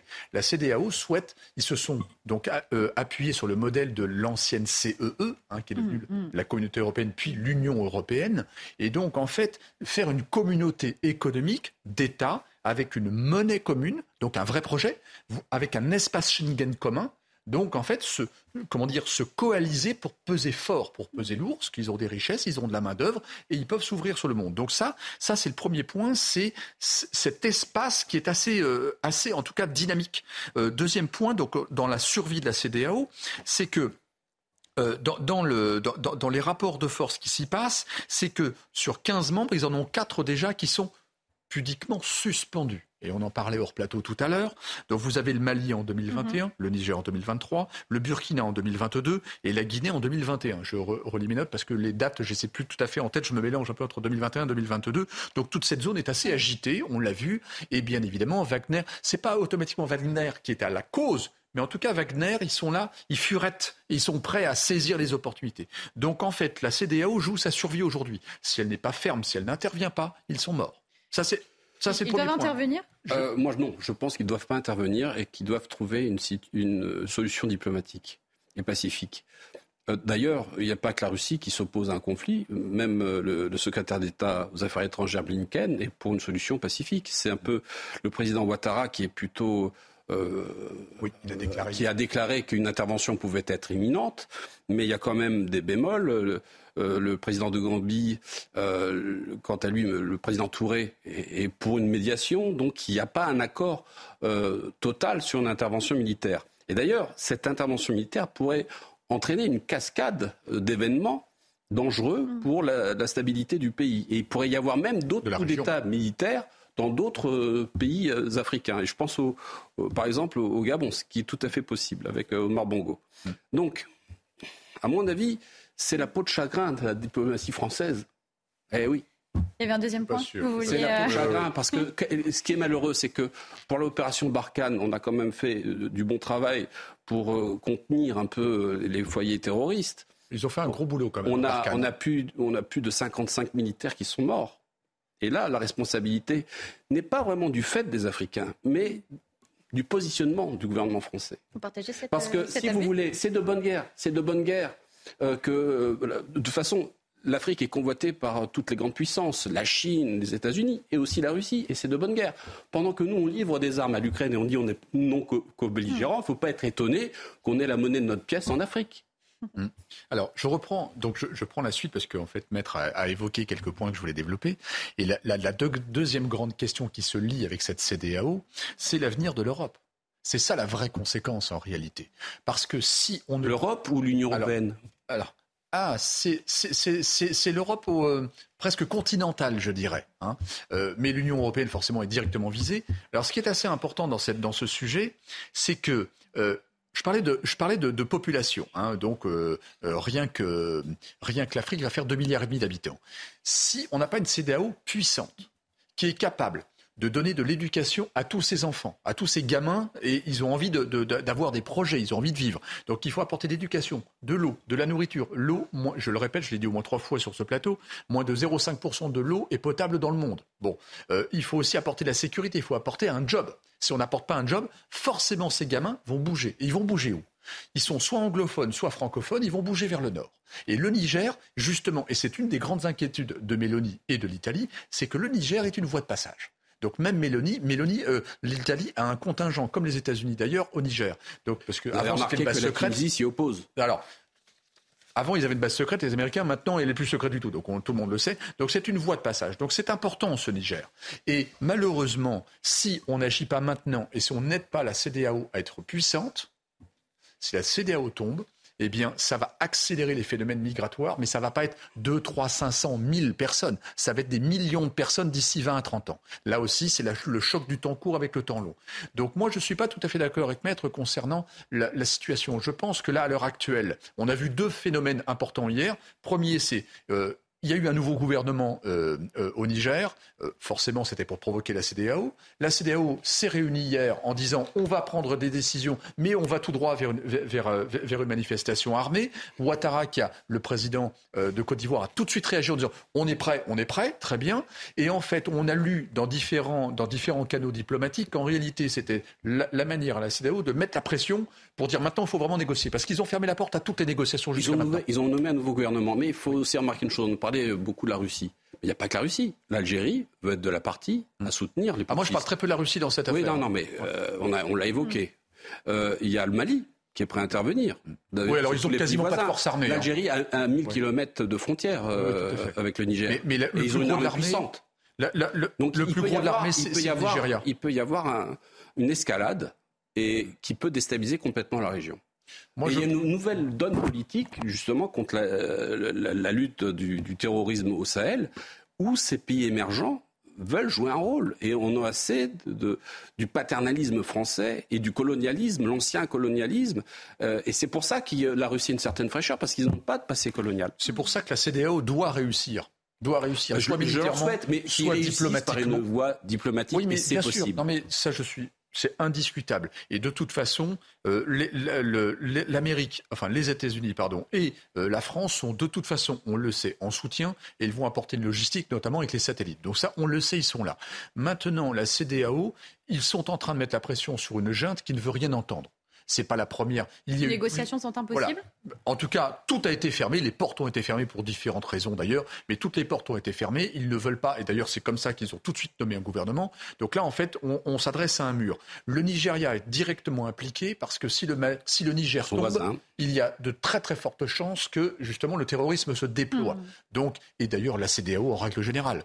Et je pense que là aussi, il doit faire preuve de, de comment dire, d'autorité pour le, pour le coup par rapport, c'est quand même le quatrième pays sur 15 qui, qui, qui, chute dans un putsch militaire. Demain, la, réunion de demain peut, peut être euh, euh, un point d'entrée dans, dans, cette intervention Est-ce qu'elle peut jouer un rôle de, un tournant? Je pense que ça va discuter tout le week-end et que s'il y a intervention, ce sera décidé définitivement la semaine prochaine.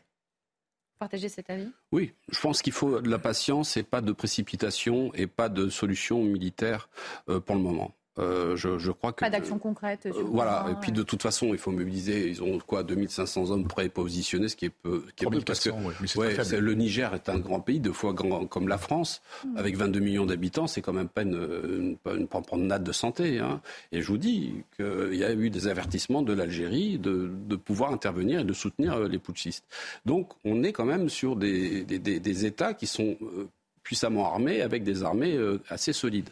Le Niger est très peu armé hein, euh, par rapport oui, au ben, Nigeria. oui, mais si, si, si l'Algérie est de la partie, si le Mali est de la partie, on, ne sait pas. Euh, dire, on, sait, généralement, on sait comment une guerre commence, mais on ne sait pas comment elle finit. Sans rentrer, peut-être euh, sans intervention physique, mais peut-être avec d'autres moyens de pression. Est très fragilisé. Et il peut y avoir une cascade de coups d'État sur toute l'Afrique. C'est pour ça que la CDAO doit réagir pour qu'il n'y en ait plus. Oui, mais elle l'a pas fait pour le Burkina Faso, elle l'a pas fait pour le, Mali, euh, elle l'a pas fait pour la Guinée. Donc euh, il y a des raisons à tout ça. Et je, crois que la prudence est, de mise et commande. Indiscutablement. Sur ce conflit, est-ce qu'il vous fait penser aussi à d'autres conflits antérieurs en Afrique? Est-ce qu'il est peut aussi amener des, conséquences importantes et directes pour, pour, pour les Français? Est-ce qu'en termes ah, d'économie euh, ou en termes de même de. Alors euh, oui, il y, a, au fait euh, au Niger, on, va on, va on va servir pour l'uranium, mais 10 à 12 de notre uranium. 10 à 12 Alors bon, ça c'est c'est vrai, mais il y a quand même des, c'est important. c'est important de rappeler que c'est 10 à 12% parce que justement, on a eu beaucoup de fake news de la part de Sandrine Rousseau sur le sujet. si aujourd'hui nous sommes au Niger, c'est avant tout parce que le président Bazoum nous a demandé de mhm. venir aider pour le conflit et notamment pour qu'on puisse euh, euh, lutter contre le terrorisme et contre les trafics humains. mais, mais... Pour l'uranium, il y a la Russie, il n'y a pas de sanctions, saviez-vous? Il y a beaucoup de sanctions, mais pour l'uranium, il n'y a pas de Russie. On peut, toujours se fournir en Russie. Il y en a en Europe centrale. On en, non, mais il n'y a, pas de sanctions sur l'uranium. Hein, donc il y a quand même deux poids, deux mesures hein, sur les sanctions avec la Russie. Oui, alors si vous voulez qu'on rentre dans le sujet de la Russie, vous savez que suite, alors les sanctions économiques sont, euh, sont issues de l'envahissement démocratique de la mhm. Crimée en 2014 et que les Américains en tête ont essayé de rassembler tout l'Occident pour dire qu'il ne faut plus commercer avec la, avec la Russie.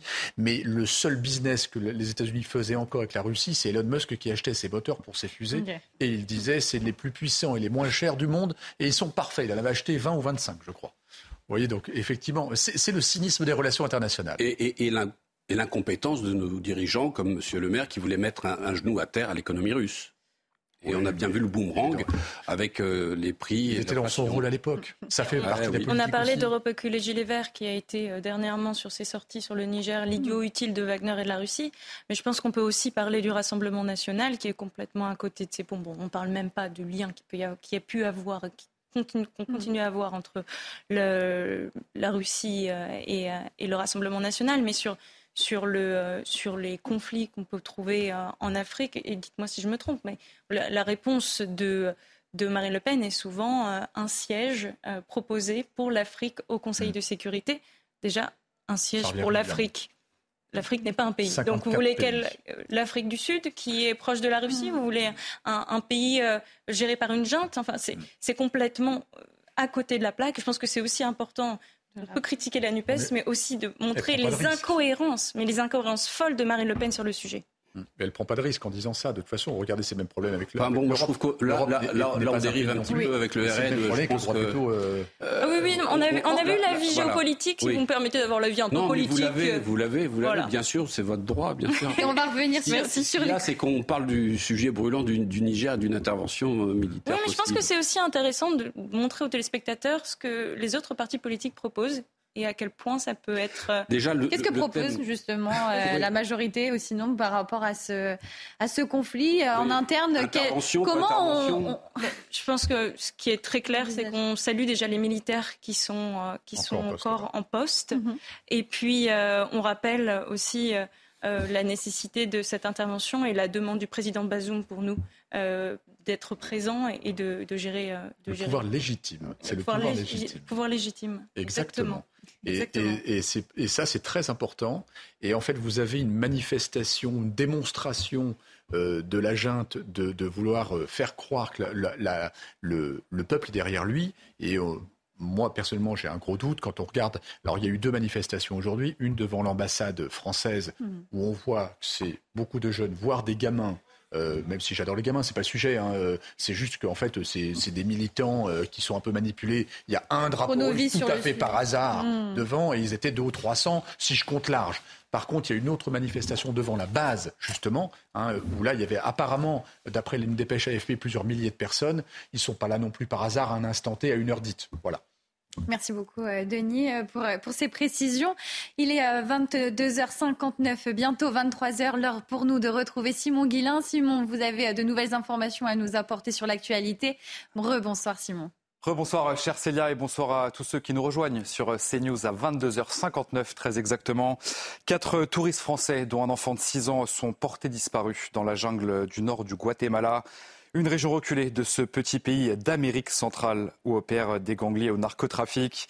Les touristes sont tous de la même famille et ils ont tous été vus pour la dernière fois mercredi. C'était dans un parc national de Tikal, près de la frontière avec le Mexique. Dans le reste de l'actualité, ce soir, le Conseil d'État a suspendu en référé la dissolution du collectif Les Soulèvements de la Terre. La haute juridiction administrative doit encore se prononcer sur le fond de ce dossier. Mais elle estime aujourd'hui que le gouvernement n'a pas apporté la preuve que le collectif écologiste cautionne des actions violentes. Cela ne vous a pas échappé. Depuis plus d'un an maintenant, le prix des produits alimentaires ne cesse de grimper dans les supermarchés. Une augmentation évaluée à plus de 18,4% aujourd'hui. Et conséquence, eh bien, les Français sont bien sûr contraints de s'adapter. On va écouter quelques témoignages que nous avons recueillis aujourd'hui. C'était dans le Val-de-Marne. Oui, je fais plus attention. Peut-être que je mange moins de viande rouge.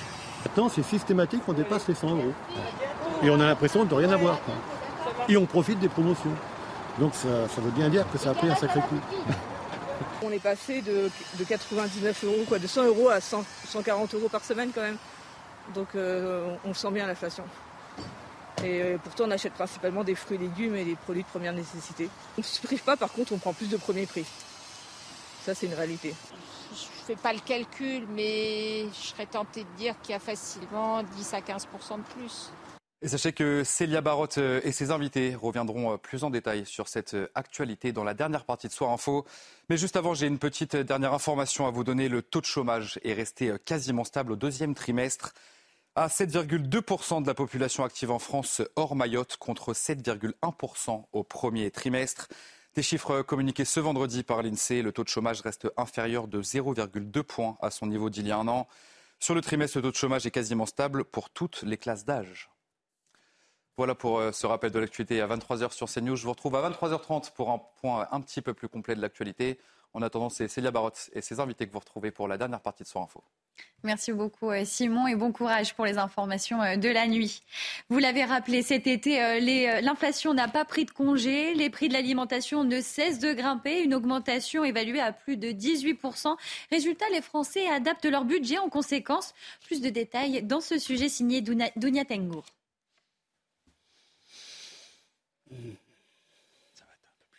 Alors le sujet euh, va être diffusé dans quelques instants. Euh, Est-ce que, euh, Denis, vous avez remarqué peut-être une augmentation sur votre panier euh, alimentaire ah. Oui, oui, alors clairement sur... On l'a tous remarqué. On l'a tous remarqué, oui. Ah, oui, oui. Des produits peut-être un peu plus phares qui bah, ont écoutez, été impactés moi, moi, je viens de la campagne. quand je vois un melon à 3 euros, euh, vu ce qu'on paye aux producteurs, on se dit, mais où passe l'argent entre les deux quand même hein? Bah Justement, Dunia Tengour va nous l'expliquer dans son sujet et c'est tout de suite. Quelle transition oblige, les Français ont réduit drastiquement leurs dépenses. Après la hausse des prix de l'énergie, c'est au tour des produits alimentaires de voir leur prix flamber, plus 18% en un an et demi selon l'INSEE. Conséquence, les consommateurs sont plus regardants lors de leurs achats, quitte même à se priver de certains aliments. Oui, je fais plus attention. Peut-être que je mange moins de viande rouge. Maintenant, c'est systématique, on dépasse les 100 euros. Et on a l'impression de rien avoir. Et on profite des promotions. Donc ça, veut bien dire que ça a pris un sacré coup. Dans ce contexte, de plus en plus de Français optent pour des produits moins chers. Face à l'inflation alimentaire, les habitudes de consommation sont appelées à se modifier. Il faut qu'il y ait cette curiosité, cette capacité de comparaison des prix, que ce soit en magasin physique ou en ligne, et euh, également de privilégier euh, les produits euh, locaux, de saison, qui ont évidemment moins de transport, moins de stockage. Avec la hausse des prix, de nombreux consommateurs choisissent donc de privilégier les offres en promotion ou se tournent encore vers les bacs anti-gaspillage. Et sur cette inflation interrogée euh, par nos confrères de RTL, le président de Système U euh, se veut rassurant. Le pic de l'inflation serait derrière nous. On l'écoute et ensuite on réagit derrière. Le pic de l'inflation alimentaire est derrière nous. Les produits maintenant, les prix des produits se sont stabilisés et ils n'augmenteront plus, à part peut-être l'un ou l'autre ponctuellement pour des raisons de matières premières, mais globalement le pic est derrière nous. Donc maintenant la question c'est à quel rythme les prix pourront-ils rebaisser? Donc déjà ce qu'il faut dire c'est qu'on ne reviendra pas au prix d'avant la crise parce que euh, encore une fois il y a certaines matières premières qui restent à des niveaux élevés, il y a les salaires qui ont euh, évolué euh, également il y a le carburant actuellement qui est relativement élevé. Une inflation de plus en plus importante. Alban Branlan, vous, faites partie des jeunes avec Macron. Une inflation qui impacte aussi les jeunes étudiants. On est dans une période de recherche aussi de logement. Comment faire aussi pour appréhender le budget alimentaire de nos étudiants? Évidemment, on peut se réjouir de ce qui a été dit par le président de Système U, le fait que le pic de l'inflation soit derrière nous, mais ça ne change pas le quotidien de tous les Français a été bouleversé par cette, inflation. On a vu des, paniers euh, euh, moyens d'achat euh, diminuer. On a vu des difficultés à finir les fins de mois. Et pour les jeunes, évidemment, nous qui allons mm. si souvent tracter devant les universités. C'est le premier problème qu'ils évoquent, peut-être? Le logement, le premier, je pense. Et ensuite, évidemment, évidemment l'alimentation. Là-dessus, notre mouvement de jeunesse, on nous dit souvent Qu'est-ce que vous faites? Vous avez peu de poids. Eh ben, lors de la crise Covid, on avait poussé les repas crous à 1 euro et là on a continué, notamment pour les boursiers ou pour les jeunes en difficulté, à avoir cette mesure-là qui permet aux jeunes de moins dépenser pour, euh, pour l'alimentation. Et, euh, et, on continue avec euh, la réforme des bourses, aussi pour les logements, à avoir entre plus 37 et plus 157 euros pour, pour les boursiers, notamment pour avoir on sait à quel point on a souffert de l'inflation et à quel point il est important d'avoir de l'argent supplémentaire pour se loger et pour se nourrir. Donc voilà, on reste à l'écoute et on a énormément de projets, on a énormément d'écoute et on va vers les jeunes et on leur dit on, veut s'en sortir ensemble. Denis Deschamps sur l'inflation, est-ce que euh, on peut trouver aussi une solution pour, pour faire des économies? Est-ce que le gouvernement est assez euh, derrière les, Français pour les aider à, avoir des, paniers corrects à moindre prix? C'est très compliqué parce qu'il y a plein d'inflations différentes. Alors, je, rebondis sur ce que disait Alban, je reviens tout de suite sur votre hmm, question juste après. C'est qu'effectivement, le problème du logement est, en tête des préoccupations parce qu'il y a un parapluie ou un, demi-parapluie au-dessus de, au, des repas, euh, parce qu'autrement, le repas serait aussi en tête de. C'est parce qu'il y a le Crous il n'y aurait pas de Crous, ce serait une catastrophe. Euh, je reviens sur votre, sur votre question. Euh, tout d'abord, euh, moi, je, je, je, me prends un peu de distance par rapport à la réaction du, du PDG de, de Système U, là. c'est que d'abord, il y a plein d'inflations différentes et que vous aurez remarqué, malheureusement, en tant que consommateur, et moi aussi, je fais mes courses, c'est que les prix montent beaucoup plus vite qu'ils ne descendent. Mmh. C'est un peu comme l'essence, ça. C'est à peu près pareil. Ça monte très vite, ça redescend très, très, très, très lentement. Deuxième élément, il y a plusieurs inflations différentes. Euh, je suis navré, mais quand on voit, euh, je ne vais pas taper sur le maire, c'est pas le sujet, euh, mais c'est sur le, système du calcul de l'inflation en France qui est, qui est préhistorique. Hein, c'est l'INSEE qui a créé ça dans les années 60. Malheureusement, dans le panier de chacun, on ne prend pas 6%. Hein, euh, mm. Les fruits et légumes, on l'a vu, euh, c'est une inflation à deux chiffres euh, d'une manière très conséquente. Et malheureusement, alors j'ouvre la petite parenthèse du melon parce que ça me choque, ça me choque parce qu'en fait on voit bien que les producteurs, eux, Hein, le, patron de Système U a, suggéré que c'était aussi parce qu'il y a la hausse des salaires ou autre. Vous voulez qu'on en parle des salaires des, petits producteurs? Ils n'ont pas monté, hein, c'est pas à cause des salaires. Hein. Et, jusqu'à maintenant, les melons ne viennent pas d'Ukraine. Bon, donc Là-dessus, on a une très forte inflation. Je ne parle pas de la viande, c'est pareil. Bon, euh, il faut savoir également que euh, dans l'inflation, vous n'êtes pas percuté pareil par, par l'inflation si vous êtes au SMIC ou si vous gagnez 5 ou 10 000 euros par mois on ne consomme pas de la même manière. Donc malheureusement, quand vous regardez le salaire moyen, pas médian, mais moyen en France, qui est à autour de 2000 euros, euh, quelque chose comme ça, je crois bien 1008 ou 2000 euros, euh, je dirais peut-être une bêtise, mais autour de 2000 euros. Euh, je suis navré, mais enfin, quand vous avez une inflation de, 18, 20, 25% sur les produits de consommation courante, regardez le paquet de pâtes ou autre, ça fait très très mal. Donc en fait, dans le reste à dépenser, parce que n'oubliez pas qu'il y a la rentrée dans quelques jours, donc en fait, on va se, là, on va, on va voir. On parlera dans quelques semaines, je pense, voilà, du, de la rentrée scolaire. A beaucoup augmenté. Moi, qui suis un grand lecteur, j'ai peur que les prix des livres montent aussi radicalement à cause justement du prix du papier. Et donc malheureusement, euh, vous voyez, la percussion n'est pas la même. Hein, euh, quand vous gagnez, euh, aller dans un couple deux fois 5 000 euros par mois, vous, êtes, vous partez quand même en vacances. quand vous gagnez deux fois 1 500 euros, vous calculez sévèrement les vacances. Après, peut-être juste rappeler euh. que le SMIC est indexé sur l'inflation. Oui. C'est important. Mm. Et puis, rappeler aussi ce qui a été fait par le gouvernement sur le sujet. Je pense forcément à la réouverture des négociations. Les aides ne sont peut-être pas assez connues. Entre les distributeurs et, et et les industriels, pardon, excusez-moi. Et puis, je pense aussi au, panier anti-inflation qui a vu le jour pendant cette, euh, pendant cette crise, cette montée de l'inflation. Oui, c'est un peu des réformettes parce qu'on assiste à une paupérisation de la population française et il y a beaucoup de... La classe moyenne d'avant et peut-être la classe plus pauvre d'aujourd'hui Beaucoup de, de couples, beaucoup de foyers qui ne mangent pas euh, trois fois par jour, voire une fois, voire deux fois. Euh, alors, le la cantine, il y a des... ne peut pas tout faire, ne peut pas euh, se, substituer au marché et, donner des prix d'État, puisque souvent, bien souvent, c'est un problème entre le producteur et le distributeur. C'est eux qui font l'appui et le beau temps. Là, le gouvernement ne peut pas faire grand-chose. Il pourrait, les négociations. Il pourrait éventuellement euh, jouer sur la TVA, mais ça c'est pas mm. efficace puisqu'on a vu pour euh, les restaurateurs, on a supprimé la, TVA. Euh, merci de le dire, merci de dire que c'est pas efficace parce que c'est quand même la proposition phare de Marine Le Pen sur, sur le pouvoir d'achat, alors que c'est Marine Le Pen propose aussi des, un panier avec des pour être efficace, c'est sur le prix de l'électricité, parce que le prix du coût de l'électricité n'a pas augmenté. Et la loi Arène et la loi Noum de 2011 plombent le marché de l'électricité et le marché européen de l'énergie fait que nous sommes dans une explosion du prix de l'électricité qui affecte d'une manière tragique toutes les TPE et les PME de ce pays.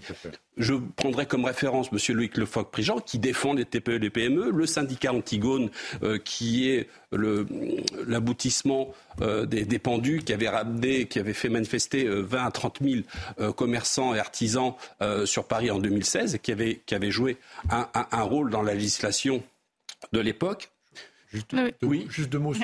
C'est très important ce que vous dites euh, sur l'électricité parce qu'en fait, nous, nous sommes une exception dans, en, Europe et dans le monde où notre électricité est pas chère, le kilowattheure est pas cher. Non, le prix n'a pas augmenté. Oui, oui, non, non, le fait que c'est ce marché artificiel mais j'explique par des sociétés cotées en bourse qui. Alors, c'est pas que ça. Bah, si, si, si, c'est ça. C'est la loi Arène et la loi NOM. Il faut la lire. Tout à fait. Et il faut comprendre que le prix de l'électricité est calculé sur le coût de l'énergie qui produit l'électricité. Et comme le gaz a augmenté, pas que fossile, il y a aussi euh, il y a aussi euh, le, charbon, le gaz. Il y a, il y a aussi l'éolienne. On prend toute la production énergétique et on fait un calcul qui est ahurissant. Qui, est très complexe, mais il est surtout basé... Et là, le gouvernement peut agir, comme l'a fait l'Espagne et le Portugal, qui sont sortis momentanément du marché européen de l'énergie. Tout ça pour plaire à l'Allemagne. Souvent, l'argument, c'est toujours le même argument qui revient, avec cette comparaison de l'Espagne et du Portugal. Euh. Bah oui, puisqu'ils l'ont fait. Alors pourquoi nous, on ne le ferait pas?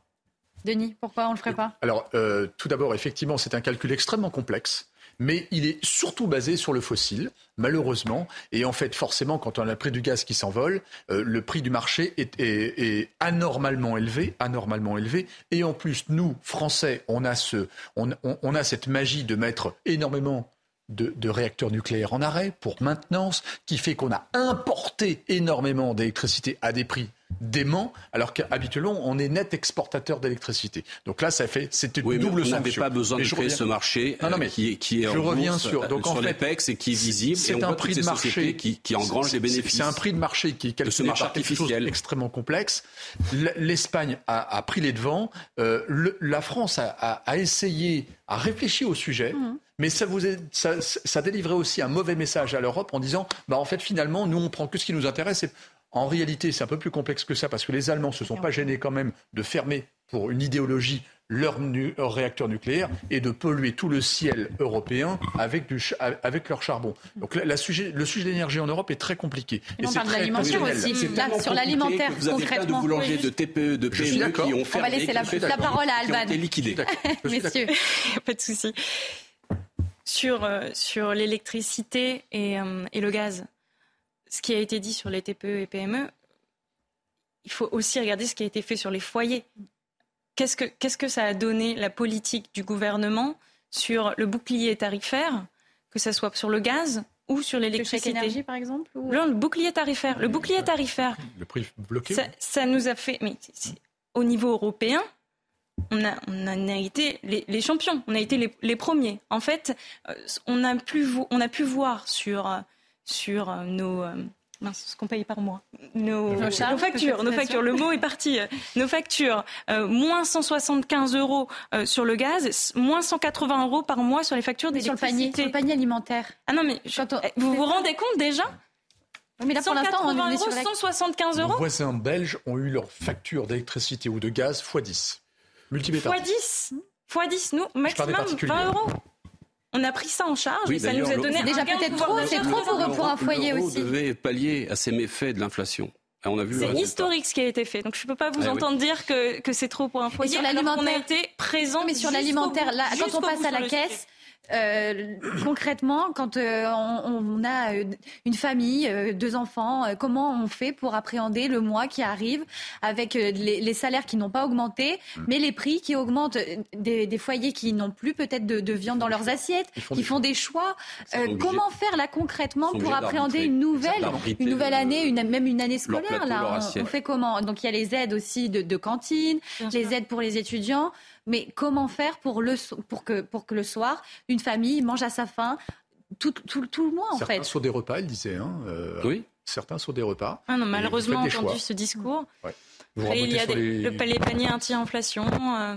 Est-ce que vous misez beaucoup sur les renégociations entre industriels et, distributeurs? Est-ce que ça peut être positif euh, et ça peut amener un, un, nouvel espoir pour les, les ménages français? Je l'espère de tout cœur, parce que c'est déchirant d'entendre des familles qui, qui ont du mal à se nourrir aujourd'hui de plus en plus d'inscrits dans les associations. Il faut aussi regarder euh, ce qui existe euh, et qui peut-être peut freiner ces renégociations. Mhm. Je pense particulièrement à la loi euh, LME, la loi de modernisation de l'économie de 2008, qui pourrait peut-être être revue afin qu'il n'y ait plus des négociations basées sur des services, mais des négociations basées sur le produit même. Ça, je pense que ça peut être une piste intéressante. La solution, maître? Je vous, ai déjà dit ce que je pensais. c'est compliqué. Ça veut dire qu'on a fait le tour du sujet. Non, non c'est pas qu'on a fait le tour du puits, on n'a pas épuisé le sujet, mais si le, gouvernement veut agir vite et maintenant, il peut le faire, mais euh, on va toujours trouver des solutions, des explications en disant c'est compliqué, c'est difficile. Et pendant ce temps-là, je peux vous dire que moi j'ai vu plein d'entreprises via le syndicat Antigode qui ont, hum. qui ont, qui ont été liquidées. Non, mais c'est clair. Il y a même des c'est quand même, c'est quand même une calamité économique. Il y a même des grosses, enfin des moyennes entreprises qui ont fait, qui ont fait installer des, des, le, gouvernement se base sur des. Non, non, je parle pas dans le gouvernement là. Les, petites et moyennes entreprises. Il y a, il y a, Monsieur Leroy qui est le boulanger de, de Nice. Il, est, il, a fait une manifestation au mois de janvier. Il était reçu par un rond de cuir du, du, du, ministère de, l'économie, c'est même pas le ministre qui l'a reçu. Et là, il est revenu sur le plateau pour dire bah oui, on attend. Bah oui, on attend quoi? Bah, On attendra quand il, sera liquidé. il y a une solution qui a existé et qui est très facile à mettre en place. Nous avons vu avec bonheur dans les grandes villes, lors du Covid, des, des, euh, des, confinements, des enfermements, nous avons vu que les tomates, ça pousse pas à la télé, mais que ça pousse avec des maraîchers. Et donc, les gens ont découvert qu'il y avait des gens qui travaillaient la terre. Et donc, ça marchait très bien, les circuits courts. Ça permet d'avoir beaucoup de produits à des prix abordables. parce qu'on a directement le, maraîcher en face. Et en Ile-de-France, il y a des maraîchers tout autour. On en parlait même pour les bouchers. Les bouchers. Exactement. C'est difficile pour les Français de pousser la porte des boucheries, mais. Malheureusement, l'être humain euh, a une fâcheuse tendance à revenir sur ses vieilles habitudes et que dès que les confinements euh, ont été arrêtés, malheureusement, ils n'ont pas entretenu leur circuit court. Et ça, c'est vraiment dommage parce qu'en plus, ça crée du lien entre les gens. Il y a de la qualité, il y a du bio, il y a des conseils et ça fait du bien à tout le monde. Malheureusement, euh, les circuits courts sont retombés dans l'oubli. Et en difficulté économique, c'est euh, la situation que plusieurs communes euh, connaissent en France. Euh, c'est le cas à Combloux, en Normandie.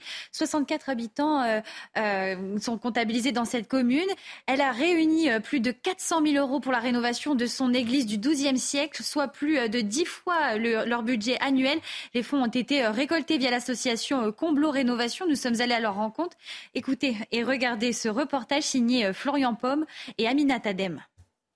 Pour la rénovation de leur église, Béatrice de Vilaine et son association ont réussi à réunir au fil des années près de 400 000 euros. Un exploit pour cette commune normande de seulement 64 habitants.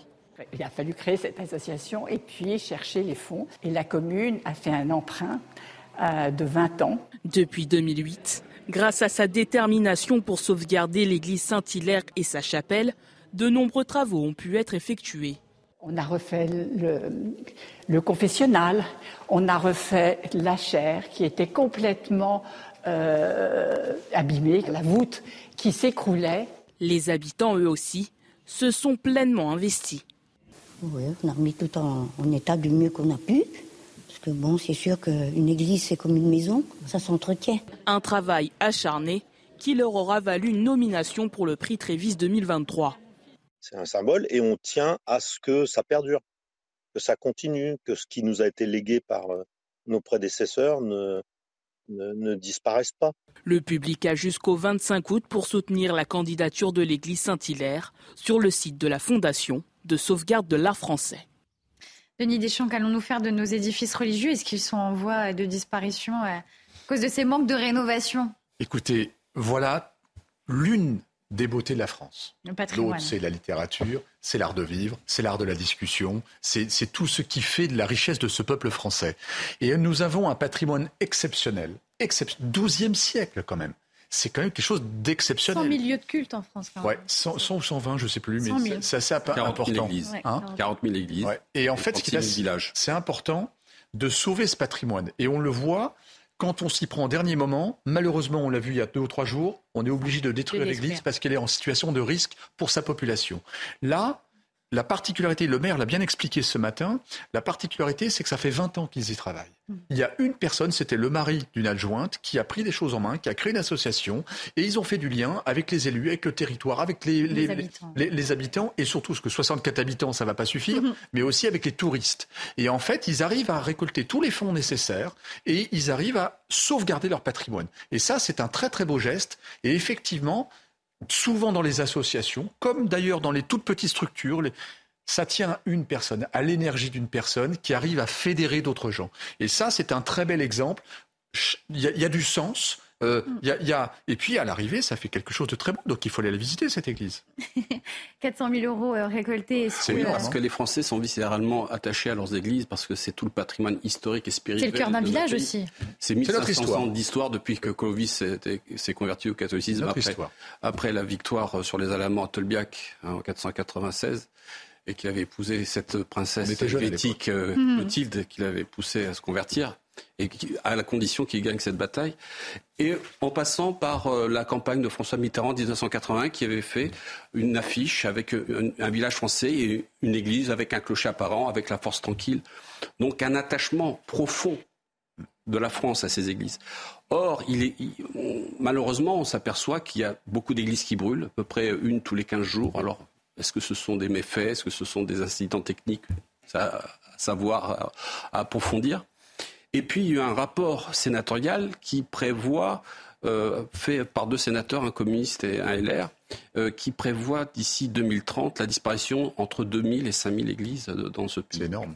Et, je n'ai pas fini par le, le, plus, euh, le plus lourd, c'est que le budget du ministère de la Culture est de 3% sur tout son budget pour la restauration du patrimoine national, alors que le budget euh, de, le, budget euh, du ministère de la Culture représente 3, 3, 2% du budget total pour de, l'État.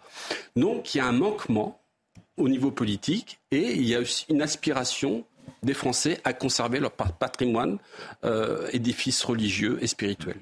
Et ce sont souvent des petites communes et elles n'ont pas les moyens ce sont des budgets colossaux. On l'a vu en Mayenne, qui ont, ils ont dû détruire l'église, et puis là, on le voit, heureusement, il y a eu un, de l'église, un sursaut avec, euh, avec un budget de 400 000 euros, 420 000 euros pour restaurer l'église. le budget de rénovation, c'est dix fois le, budget de la commune. Donc ils n'ont pas les moyens. Donc ils se sont organisés en conséquence. Mais comme je vois que le temps tourne, il faut quand même rappeler une chose, c'est qu'on va, Vous avoir, encore dit, hein. on va avoir deux manifestations majeures dans notre pays, la Coupe du Monde de rugby et les JO. Il faut absolument capter euh, encourager tous ces touristes du monde entier à visiter notre pays. C'est très important. Justement, euh, sur les événements sportifs, euh, Alban. on était justement à la fierté française et au Cocorico. Je voulais rappeler que demain, à 9h, il y a un match.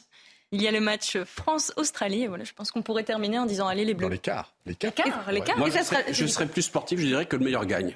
Ça sera le mot de la fin. Merci beaucoup.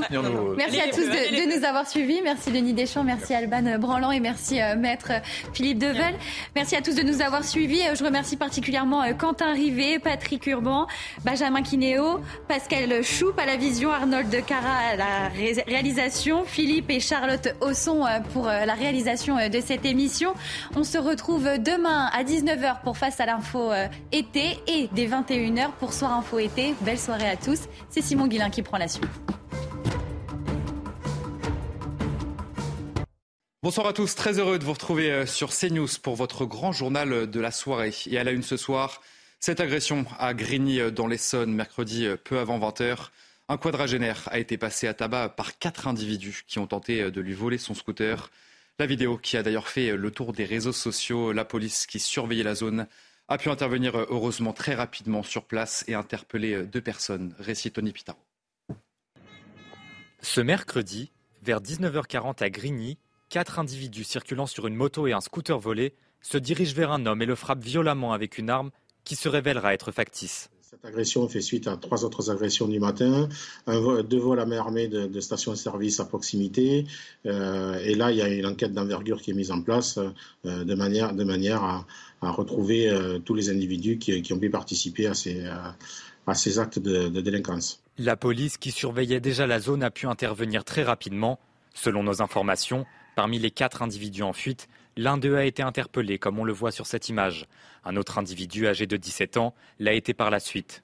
Les enquêteurs les soupçonnent d'une dizaine de faits de vol. Ça s'est passé sur la RN 445, hein, qui, euh, qui est une grande avenue qui longe euh, tout le secteur de la Grande Bande. C'est vraiment un, le secteur, euh, on va dire, un peu privilégié des, euh, des délinquants qui y œuvrent pour, euh, pour s'attaquer aux forces de l'ordre et, commettre leurs méfaits. Le ministre de l'Intérieur, Gérald Darmanin, remercie des policiers. À Grigny, comme partout sur le territoire national, les policiers, singulièrement dans cette affaire, ceux de la BAC, interviennent et interpellent courageusement pour lutter contre des délinquants violents et dangereux. Merci à eux. Ce carrefour avait déjà été au cœur de l'actualité en 2016, où quatre policiers avaient été pris pour cible par des jets de cocktails Molotov. Et puis euh, une autre agression. Le docteur Jean-Yves Olivier, médecin généraliste niçois, a été sauvagement frappé mardi alors qu'il contrôlait l'arrêt maladie d'un salarié. Après avoir reçu sept points de suture euh, au visage, ce médecin de 80 ans a décidé de porter plainte. Jean-Yves Olivier exerce depuis 1972. Il a été agressé euh, alors qu'il contrôlait un homme de 45 ans qui travaillait dans le bâtiment. Je vous propose justement d'écouter son témoignage. J'ai été très effrayé. Je, voyais ma dernière heure arriver parce que c'était vraiment un forcené. Il était dans une rage euh, totalement inexpliquée parce que moi, je lui ai rien fait euh, à part constater que son arrêt n'était pas valable. Le passant a appelé la police qui est arrivée dans quelques minutes d'ailleurs, très rapidement. Et on a appréhendé le, forcené qui, je crois, est encore en, garde à vue. La plainte euh, est en cours hein, actuellement auprès du juge, je pense. Hein. Une semaine après euh, les obsèques d'Enzo à Laïm Malherbe, sa mère Sophie a accepté de témoigner sur notre antenne. Cet adolescent de 15 ans a été poignardé le 22 juillet dernier et sa mère, qui a souhaité rester anonyme, déplore notamment un manque de soutien de l'État. On l'écoute. Nous, ça fait que quelques semaines euh, que le drame a été produit. Euh, Alors, est-ce que l'État n'a pas eu le temps de rentrer en contact avec nous? On peut peut-être voir les choses comme ça pour le moment, plutôt que de dire euh, bah, que l'État nous abandonne, puisqu'il y a quand même beaucoup de victimes qui sont avant moi, qui, elles, oui, je pense, ont été abandonnées. Euh, après, moi, j'espère ne pas en faire partie, et je ferai tout pour. Dans le reste de l'actualité ce soir, le Conseil d'État a suspendu en référé la dissolution du collectif Les Soulèvements de la Terre. La haute juridiction administrative euh, doit encore se prononcer sur le fond de ce dossier, mais elle estime aujourd'hui que le gouvernement n'a pas apporté la preuve que le collectif écologiste cautionne des actions violentes. Les précisions de Sandra Buisson du service police-justice. Le Conseil d'État estime que dans le dossier soumis par le ministère de l'Intérieur et à l'audience qui s'est tenue en début de semaine, Beauvau n'a pas apporté d'éléments suffisants pour prouver que les soulèvements de la terre cautionnent des agissements violents envers des personnes. Aux yeux des juges des référés, Beauvau n'a donc pas assez de preuves pour justifier juridiquement la dissolution. Quant aux atteintes aux biens, les soulèvements de la terre ont bien appelé à la désobéissance civile et à désarmer les dispositifs portant atteinte à l'environnement, mais les dégradations ont au final été peu nombreuses selon le Conseil d'État qui estime qu'on ne peut donc pas en conclure à une provocation à des actes troublant gravement l'ordre public. Cette suspension de dissolution ne préjuge pas de la décision définitive au fond qui, elle, ne sera rendue que dans plusieurs semaines, à l'automne, vraisemblablement. Quatre touristes français, dont un enfant de 6 ans, sont portés disparus euh, dans le nord du Guatemala. C'est une région reculée, dans une région pardon, reculée de ce petit pays d'Amérique centrale où opèrent des gangs liés au narcotrafic. Les touristes sont tous de la même famille et ils ont été vus euh, pour la dernière fois mercredi dans le parc national de Tikal, qui se situe près de la frontière avec le Mexique. En France, le taux de chômage est resté euh, quasiment stable au deuxième trimestre à 7,2% de la population active en France contre 7,1% au premier trimestre des chiffres communiqués ce vendredi par l'INSEE. Le taux de chômage reste inférieur de 0,2 points à son niveau d'il y a un an. Sur le trimestre, le taux de chômage est quasiment stable pour toutes les classes d'âge. L'entrée en vigueur de la réforme des retraites approche à grands pas. Ça sera le 1er septembre prochain. Plusieurs décrets avaient été publiés au journal officiel au mois de juin, notamment sur le report de l'âge légal à 64 ans. Et ce vendredi, six nouveaux décrets ont été publiés. Adrien Spiteri. Leur objectif préciser les contours de la réforme des retraites. Ce vendredi, six nouveaux décrets d'application sont publiés au journal officiel. L'un d'eux concerne notamment la revalorisation des petites retraites. 100 euros de plus par mois pour les personnes qui partent à la retraite à partir du 1er septembre. Environ 200 000 nouveaux retraités en bénéficieront chaque année. Les risques professionnels sont également au menu. Des seuils de pénibilité sont abaissés. C'est le cas du travail de nuit, considéré comme un facteur de risque des 120 nuits par an. Ce sera 100 nuits à partir du 1er septembre. Objectif, mieux prendre en compte cette pénibilité dans le calcul de la retraite. Autre texte, celui des retraites progressives. Les actifs en fin de carrière vont pouvoir passer en temps partiel et percevoir une partie de leur retraite deux ans avant l'âge légal. La mesure est étendue aux fonctionnaires et aux professions libérales. D'ici fin août, d'autres décrets devraient paraître. La réforme entrera officiellement en vigueur à partir du 1er septembre. Et puis cela ne vous a pas échappé. Depuis plus d'un an maintenant, le prix des produits alimentaires ne cesse de grimper en France. Une augmentation évaluée à plus de 18,4% et conséquence, eh les Français sont contraints de s'adapter. Dounia Tango. Inflation oblige, les Français ont réduit drastiquement leurs dépenses. Après la hausse des prix de l'énergie, c'est au tour des produits alimentaires de voir leur prix flamber, plus 18% en un an et demi selon l'INSEE. Conséquence, les consommateurs sont plus regardants lors de leurs achats, quitte même à se priver de certains aliments. Oui, je fais plus attention. Peut-être que je mange moins de viande rouge. Maintenant, c'est systématique, on dépasse les 100 euros.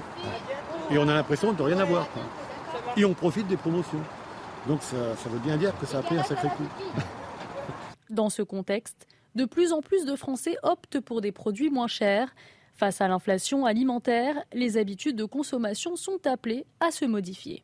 Il faut qu'il y ait cette curiosité, cette capacité de comparaison des prix, que ce soit en magasin physique ou en ligne, et euh, également de privilégier euh, les produits euh, locaux, de saison, qui ont évidemment moins de transport, moins de stockage, avec la hausse des prix, De nombreux consommateurs choisissent donc de privilégier les offres en promotion ou se tournent encore vers les bacs anti-gaspillage. Et puis vous l'avez euh, peut-être oublié, surtout en pleine vacances d'été, euh, mais il refait malheureusement surface. Le Covid est de retour euh, avec un nouveau variant. Il s'agit du variant Eris. Alors faut-il s'inquiéter de ce nouveau variant? Élément de réponse avec Mathieu Devez. Nez mal de gorge, de tête ou encore forte fatigue, les symptômes associés à Eris ne sont pas nouveaux, mais ce variant est davantage transmissible que les précédents. C'est un variant de type Omicron euh, qui euh, a acquis deux mutations supplémentaires, euh, probablement à l'origine d'une augmentation de sa transmissibilité, mais pas d'une augmentation de sa virulence. Néanmoins, comme avec les sous-variants de Micron précédents, les personnes très âgées avec comorbidité immunodéprimée eh bien, sont toujours à risque, à l'occasion d'une infection par cet Omicron, de faire une décompensation de leur maladie, voire une pneumonie grave et conduisante à l'hôpital. Selon plusieurs études, parmi les personnes actuellement contaminées par le coronavirus, 35% le sont par Eris. Et en une semaine, les passages aux urgences ont augmenté de 56% pour les enfants de moins de 2 ans, 34% pour les plus de 75 ans. Ce variant profite notamment d'une baisse progressive de l'immunité acquise grâce aux vaccins et aux contaminations. On ne peut pas écarter qu'une vague puisse se reproduire euh, vers le mois d'octobre. C'est pourquoi les autorités sanitaires, euh, évidemment, vont analyser l'ensemble de ces données euh, et faire des recommandations quant aux mesures de prévention et à la nécessité ou non d'un rappel vaccinal dans des sous-groupes plus à risque de formes graves de la maladie. Pour l'instant, les régions les plus touchées sont les Pays de la Loire, la Normandie, la Bourgogne-Franche-Comté et la Nouvelle-Aquitaine. Une propagation suffisamment importante pour que l'OMS place Eris sur la liste des variants sous surveillance. Et enfin, euh, l'international français Wissam Ben Yedder a été mis en examen pour viol, tentative de viol et agression sexuelle. C'est une décision euh, ce vendredi. Juge d'instruction du tribunal judiciaire de Nice, le joueur de l'AS Monaco a été placé sous contrôle judiciaire. Son frère, également poursuivi dans cette affaire, euh, a également été mis en examen pour les mêmes raisons. Deux jeunes femmes de 19 et 20 ans accusent les deux frères euh, de leur avoir imposé des actes sexuels. C'était à l'issue euh, d'une soirée passée tous les quatre le 10 juillet dernier. Et voilà pour votre grand journal de la soirée sur CNews. Je vous retrouve pour ma part, comme tous les soirs, à minuit pile pour l'édition de la nuit. En attendant, si vous n'étiez pas devant CNews à 21h15, eh ben, nous rediffusons l'interview de Célia Barotte elle recevait euh, Benjamin Morel qui est revenu sur la décision, hein, vous le savez aujourd'hui, du Conseil d'État de suspendre en référé euh, la dissolution du collectif des soulèvements de la Terre. Donc tout de suite, c'est rediffusion de l'interview de Célia et je vous retrouve à minuit. À tout à l'heure. Je suis avec vous. Bonsoir. Bonsoir Benjamin, merci d'avoir accepté euh, notre invitation. Alors nous allons revenir ensemble sur cette décision euh, du Conseil d'État de suspendre la dissolution du collectif euh, Les Soulèvements de la Terre.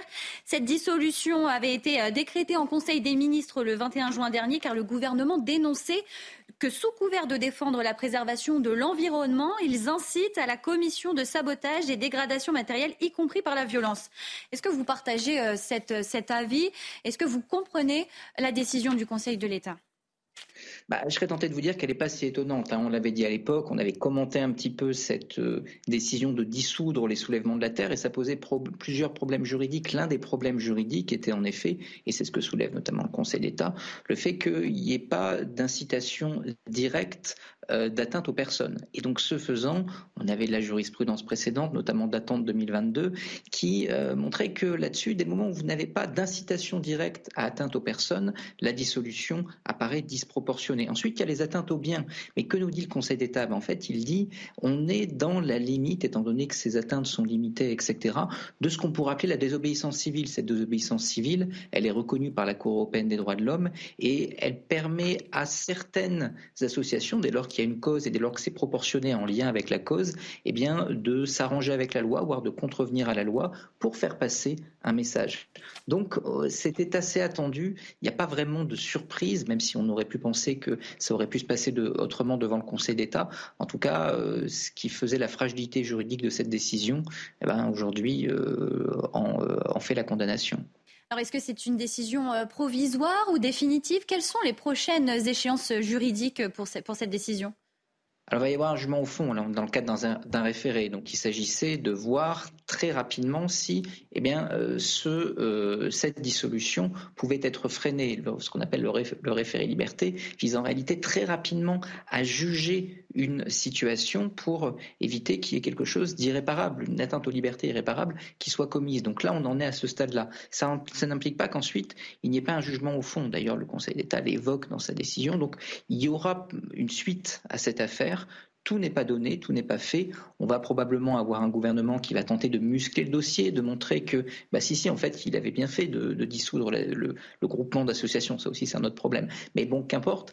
Quoi qu'il en soit, euh, il y a encore loin de la coupe aux lèvres. Mais évidemment, pour les partisans de la dissolution, pour Gérald Darmanin, c'est un coup de semonce et ça va être difficile à réparer, difficile à rattraper. vous pensez que, cette suspension euh, est un échec pour l'exécutif qui euh, souhaitait euh, cette interdiction, cette dissolution du collectif? Oui, c'est-à-dire qu'à l'époque, euh, lorsque cette dissolution est prononcée, on dit qu'il y a plusieurs problèmes qui peuvent se poser. Hein. On s'interroge sur la proportionnalité, sur l'éventuelle légalité de cette dissolution, et on a un Gérald Darmanin qui va brûler de décoffrage en disant il faut dissoudre, il faut dissoudre, parce que, eh bien, on a affaire à une association qui est dangereuse. Le problème, évidemment, c'est que dès lors que euh, le juge administratif vous renvoie euh, à l'échec, eh bien ça montre que la légalité, elle n'était pas de votre côté et que donc en voulant défendre les libertés à travers la dissolution d'une association, et si vous enfreignez vous-même les libertés, c'est problématique. Donc ensuite, je ne juge pas au fond, je prends pas position dans cette affaire, mais malgré tout, vous comprenez bien que le signal il est mauvais. Et concrètement, qu'est-ce qui va se passer pour, pour le collectif? Est-ce qu'ils est peuvent participer à d'autres manifestations? Est-ce qu'ils peuvent euh, encore exercer euh, leurs protestations bah, ils ne sont pas dissous. Donc oui, c'est-à-dire que qu'est-ce que ça signifie la dissolution? La dissolution, ça signifie que eh bien, vous cessez toute activité, vous n'avez plus de compte, etc. Puis que vous ne pouvez pas non plus vous euh, reformer, vous réunir, vous ne pouvez pas former une nouvelle structure avec les mêmes individus pour les mêmes buts. Donc, euh, ce faisant, euh, la dissolution, normalement, met un fin, une fin euh, à vos activités. Là, c'est pas le cas. Ils peuvent continuer, ils peuvent manifester, ils peuvent faire des, demandes de manifestation. Et s'il n'y a pas de menace à l'ordre public, la préfecture ne sera pas fondée à la leur interdire. Donc, ce faisant, oui, pour l'instant, en attendant le jugement au fond, en tout cas, euh, voir s'il est contraire à ça, mais euh, on a affaire à une association normale. Alors à gauche, les réactions de satisfaction euh, se sont enchaînées. On a le tweet de Jean-Luc Mélenchon, par exemple, qui, euh, qui dit La Macronie et l'arc républicain ont voulu violer la loi en interdisant une ligue d'associations euh, citoyennes. Pour Éric Piolle, une victoire pour les luttes écolo et la liberté d'association, une défaite pour Darmanin et ses dérives liberticides. Olivier Faure, l'écoterrorisme est une invention infamante. On a encore Emmanuel Bompard qui, euh, lui, euh, euh, proteste en disant Le Conseil d'État dit stop à la dérive autoritaire du pouvoir, le macronisme est hors la loi. Un nouveau désaveu pour Darmanin et Macron. Alors, ce sont des mots très forts employés par les personnalités politiques de gauche, mais est-ce que ces mots sont légitimes? Parce qu'on parle quand même là de dérive liberticide, d'éco-terrorisme, de dérive autoritaire du pouvoir. Est-ce qu'on peut quand même attaquer le gouvernement avec ces mots? Bah, c'est l'arroseur arrosé. Hein. Lorsque vous faites une dissolution d'association en expliquant que c'est de l'écoterrorisme, lorsque vous expliquez que ces associations sont dangereuses pour euh, les libertés, dangereuses pour l'ordre public, et que le Conseil d'État vous dit qu'en faisant ça, vous êtes très très clairement dans euh, une logique qui est une logique de restriction excessive des libertés, donc euh, par définition liberticide, bah, il faut s'attendre à ce que ceux que vous avez traités d'éco-terroristes, d'anti-républicains, etc., vous expliquent que c'est vous qui, en l'occurrence, avez violé les libertés. Alors encore une fois, à voir ce que dira le Conseil d'État au fond plus tard. Mais pour l'instant, à ce stade-là, bah, c'est bonne guerre.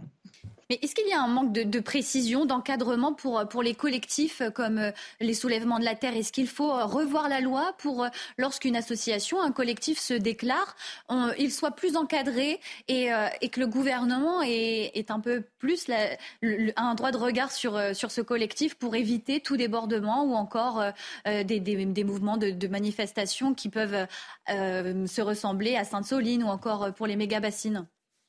Bah, restreindre la liberté d'association, vous comprenez bien que ce serait compliqué et que ce serait problématique. Mais de l'encadrer, d'avoir euh, plutôt des, règles pour aussi, aider ces, personnes qui font partie des associations pour éviter euh, tout débordement, toute accusation euh, peut-être fautive. ça, pourrait aider autant les autorités que les membres de ces associations si on encadrait un peu plus. Après, il y, a, trois choses au moins, si vous voulez. La première chose, c'est en effet l'encadrement des manifestations, quelle que soit leur nature. Là, on est face à un problème d'ordre public. Hein. Si la manifestation, quand on interdit une manifestation, on l'interdit pas parce qu'elle est réputée euh, avoir un mauvais objet. Souvenez-vous les débats qu'on avait eus avec les manifestations d'extrême droite, euh, etc. Le problème, c'est pas l'objet. Le problème, c'est est-ce qu'il peut y avoir potentiellement un trouble à l'ordre public? Si ce trouble à l'ordre public potentiel, eh bien, il est, euh, il peut réellement être euh, être, considéré, à ce moment-là, l'interdiction est possible.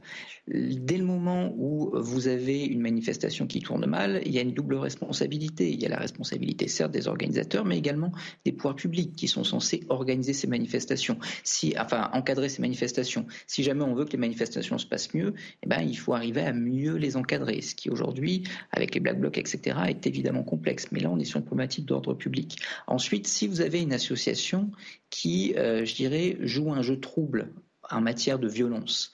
Là, il y a deux problèmes qui se posent, que j'évoquais un petit peu en introduction de notre entretien. le premier problème, c'est la question de l'imputabilité. Euh, est-ce que réellement, s'il y a des violences qui sont commises dans une manifestation dont vous êtes part, eh bien, euh, vous êtes responsable, même si directement vous n'avez pas appelé aux violences? Bah, C'est pas si évident. Donc, est-ce qu'on pourrait modifier le régime juridique? Oui, mais à ce moment-là, quelles vont être les limites de la responsabilité? Qu'est-ce qu'on appellera une incitation à la violence? Vous comprenez bien que là-dessus, on est sur quelque chose qui est quand même assez difficile à manier. Ensuite, il y a la question euh, qui est la question, je dirais, de de la potentielle euh, euh, infiltration de ces manifestations. Est-ce qu'on a des manifestations qui sont organisées par des collectifs qui vont être des collectifs réellement euh, pacifiques ou pas? Mais comment est-ce qu'on arrive à prouver que les, que les comités en question ne sont pas réellement pacifiques Donc vous voyez, fondamentalement, à ce stade-là, euh, je dirais que la question se pose moyennement. Il y a évidemment la question de la désobéissance civile, ce qui va faire probablement. Est-ce qu'on peut rappeler un petit peu la désobéissance civile euh, en termes de, de, droit euh, Qu'est-ce que ça signifie et quelles sanctions peut-être sont prévues pour, pour la désobéissance civile? Bah justement, il n'y a pas de sanctions pour la désobéissance civile. C'est-à-dire que, souvenez-vous, il y a quelques mois, on discutait, on débattait de gens qui s'allongeaient sur des autoroutes. Ils bloquent la, circulation, c'est illégal. Mais ils ne le font pas parce qu'ils adorent s'allonger sur les autoroutes ou pour euh, des motifs crapuleux. Ils le font parce qu'ils ont un message à porter. Et donc, euh, ce message, il est porté efficacement par une atteinte proportionnée et je dirais euh, avec des dommages relativement limités à la loi. Et donc ce faisant, si vous prenez notamment la jurisprudence de la Cour européenne des droits de l'homme, ça peut être légitime. Si vous avez un message que vous portez, euh, vous êtes dans l'illégalité, mais de manière limitée en vue de rendre audible ce message, à ce moment-là, vous êtes dans le cadre d'une forme particulière de liberté d'expression qu'on va appeler la désobéissance civile. Donc, est-ce qu'on pourrait revenir là-dessus? Euh, Oui, mais il faudra modifier les traités européens. Oui, mais il faudra probablement sortir de la Convention européenne des droits de l'homme. Donc, vous comprenez bien que là-dessus, on est sur quelque chose qui probablement, à ce stade-là, ne, serait pas vraiment envisageable par le gouvernement actuel. Et est-ce que ce serait souhaitable? Ça aussi, ça pose question. Hein. Il y a des mouvements de désobéissance civile dont on pourrait juger qu'en effet, si jamais ils n'avaient pas eu lieu, je ne vais pas vous ressortir les, euh, les éternelles antiennes de l'apartheid, etc. Mais euh, eh ben, euh, certaines, causes ne seraient pas. Les suffragettes également pour le vote des femmes, on était dans de, la, dans de la désobéissance civile. Donc voilà, attention, oui, il y a des choses qui parfois bah, vont être des abus de droit, mais malgré tout, la défense des libertés, eu égard justement à ce type d'instruments, bah, elles peuvent être utiles. Dans le passé, est-ce que d'autres collectifs ont connu ce scénario entre euh, l'avis du gouvernement et le Conseil d'État? Est-ce qu'il y a déjà eu des procédures euh, engagées contre des collectifs euh, sur, ces mêmes raisons? Alors, est-ce qu'il y a eu des dissolutions de d'associations De collectifs, oui. Alors, collectif, attention, c'est ça qui est intéressant également d'un point de vue juridique. Le Conseil d'État n'a pas trop répondu là-dessus, parce qu'on n'a pas à faire une association, on a à faire un collectif. Or, normalement, la norme en question, euh, elle est là pour dissoudre des, associations. Hmm. Donc, est-ce qu'on peut dissoudre une forme de méta-association? Ça aussi, ça interroge un petit peu.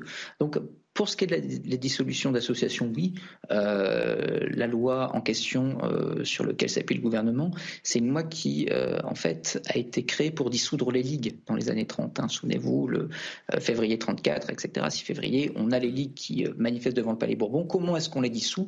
Eh bien, on va prendre une loi et ensuite on va avoir un moyen qui va permettre ensuite, dans les années 60, bah, de dissoudre quelques ligues d'extrême droite, de dissoudre également quelques groupements violents d'extrême gauche. Et c'est là-dessus qu'on se fonde aujourd'hui encore.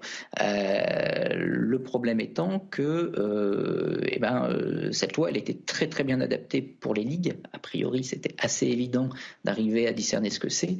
Aujourd'hui, évidemment, c'est moins simple parce que le rapport à la violence dans le cadre d'un certain nombre de manifestations bah, vont être moins, moins simples. Pour la deuxième partie de votre question, est-ce que déjà il y a eu des décisions du gouvernement en la matière retoquées? La réponse est oui. Hein. La dernière, c'est celle que j'évoquais tout à l'heure, c'était un, groupement d'extrême droite, je crois, à Lyon, euh, qui date de 2022, et pour des raisons assez similaires à celles que je viens euh, d'exprimer, c'est-à-dire l'incapacité d'imputer réellement euh, le, les violences ou la sollicitation des violences à l'association en question, eh le gouvernement en a été pour ses frais. Et chez nos voisins euh, européens, est-ce qu'il y a déjà eu des, modèles comme ça de suspension de, collectifs? Est-ce que nos voisins européens sont même peut-être euh, plus stricts avec euh, des collectifs comme les collectifs des soulèvements de la terre? Alors, du point de vue des dissolutions, on a des dispositions dans la plupart des pays hein, qui sont essentiellement des motifs d'ordre public. C'est-à-dire que, un peu comme en France, vous ne faites pas de la dissolution parce que vous n'êtes pas d'accord avec une association. Vous faites de la dissolution parce que potentiellement, eh bien, elle peut porter une atteinte à l'ordre public, parce qu'elle peut créer des troubles. Alors, euh, malgré tout, si vous regardez dans certains pays européens, je pense notamment à l'Allemagne, on peut dissoudre notamment certains partis politiques pour des raisons de fond. Hein. Par exemple, euh, vous ne pourriez pas fonder un parti euh, néo-nazi, sauf si ce parti n'a aucune chance d'arriver au pouvoir. Ça, c'est également une décision qui avait été prise par la, Cour euh, allemande de Karlsruhe. Donc, il y a des euh, possibles euh, interdictions pour des motifs d'ordre public. Il peut y avoir des, possibles interdictions pour des motifs de fond, à condition que, eh puisse y avoir demain des conséquences qui seraient des conséquences politiques, notamment vers si c'était une prise du pouvoir, en tout cas un rôle important dans le paysage politique. Benjamin Morel, je vous remercie d'avoir accepté notre invitation ce soir dans Soir Info été. Je vous souhaite une, bonne soirée. Merci à vous. Je, vous je rappelle que vous êtes, euh, vous êtes maître euh, conférence en droit public. Step onto the legendary clay courts of Roland Garros, where the world's best players battle it out for a chance to win the French Open title. Tennis Channel Plus is your place to watch. Stream every court from your phone or smart TV, live in HD. Don't miss a moment with daily live coverage and match replays on demand, beginning Monday, May 20th. Be there for all the unforgettable moments. Stream now with Tennis Channel Plus.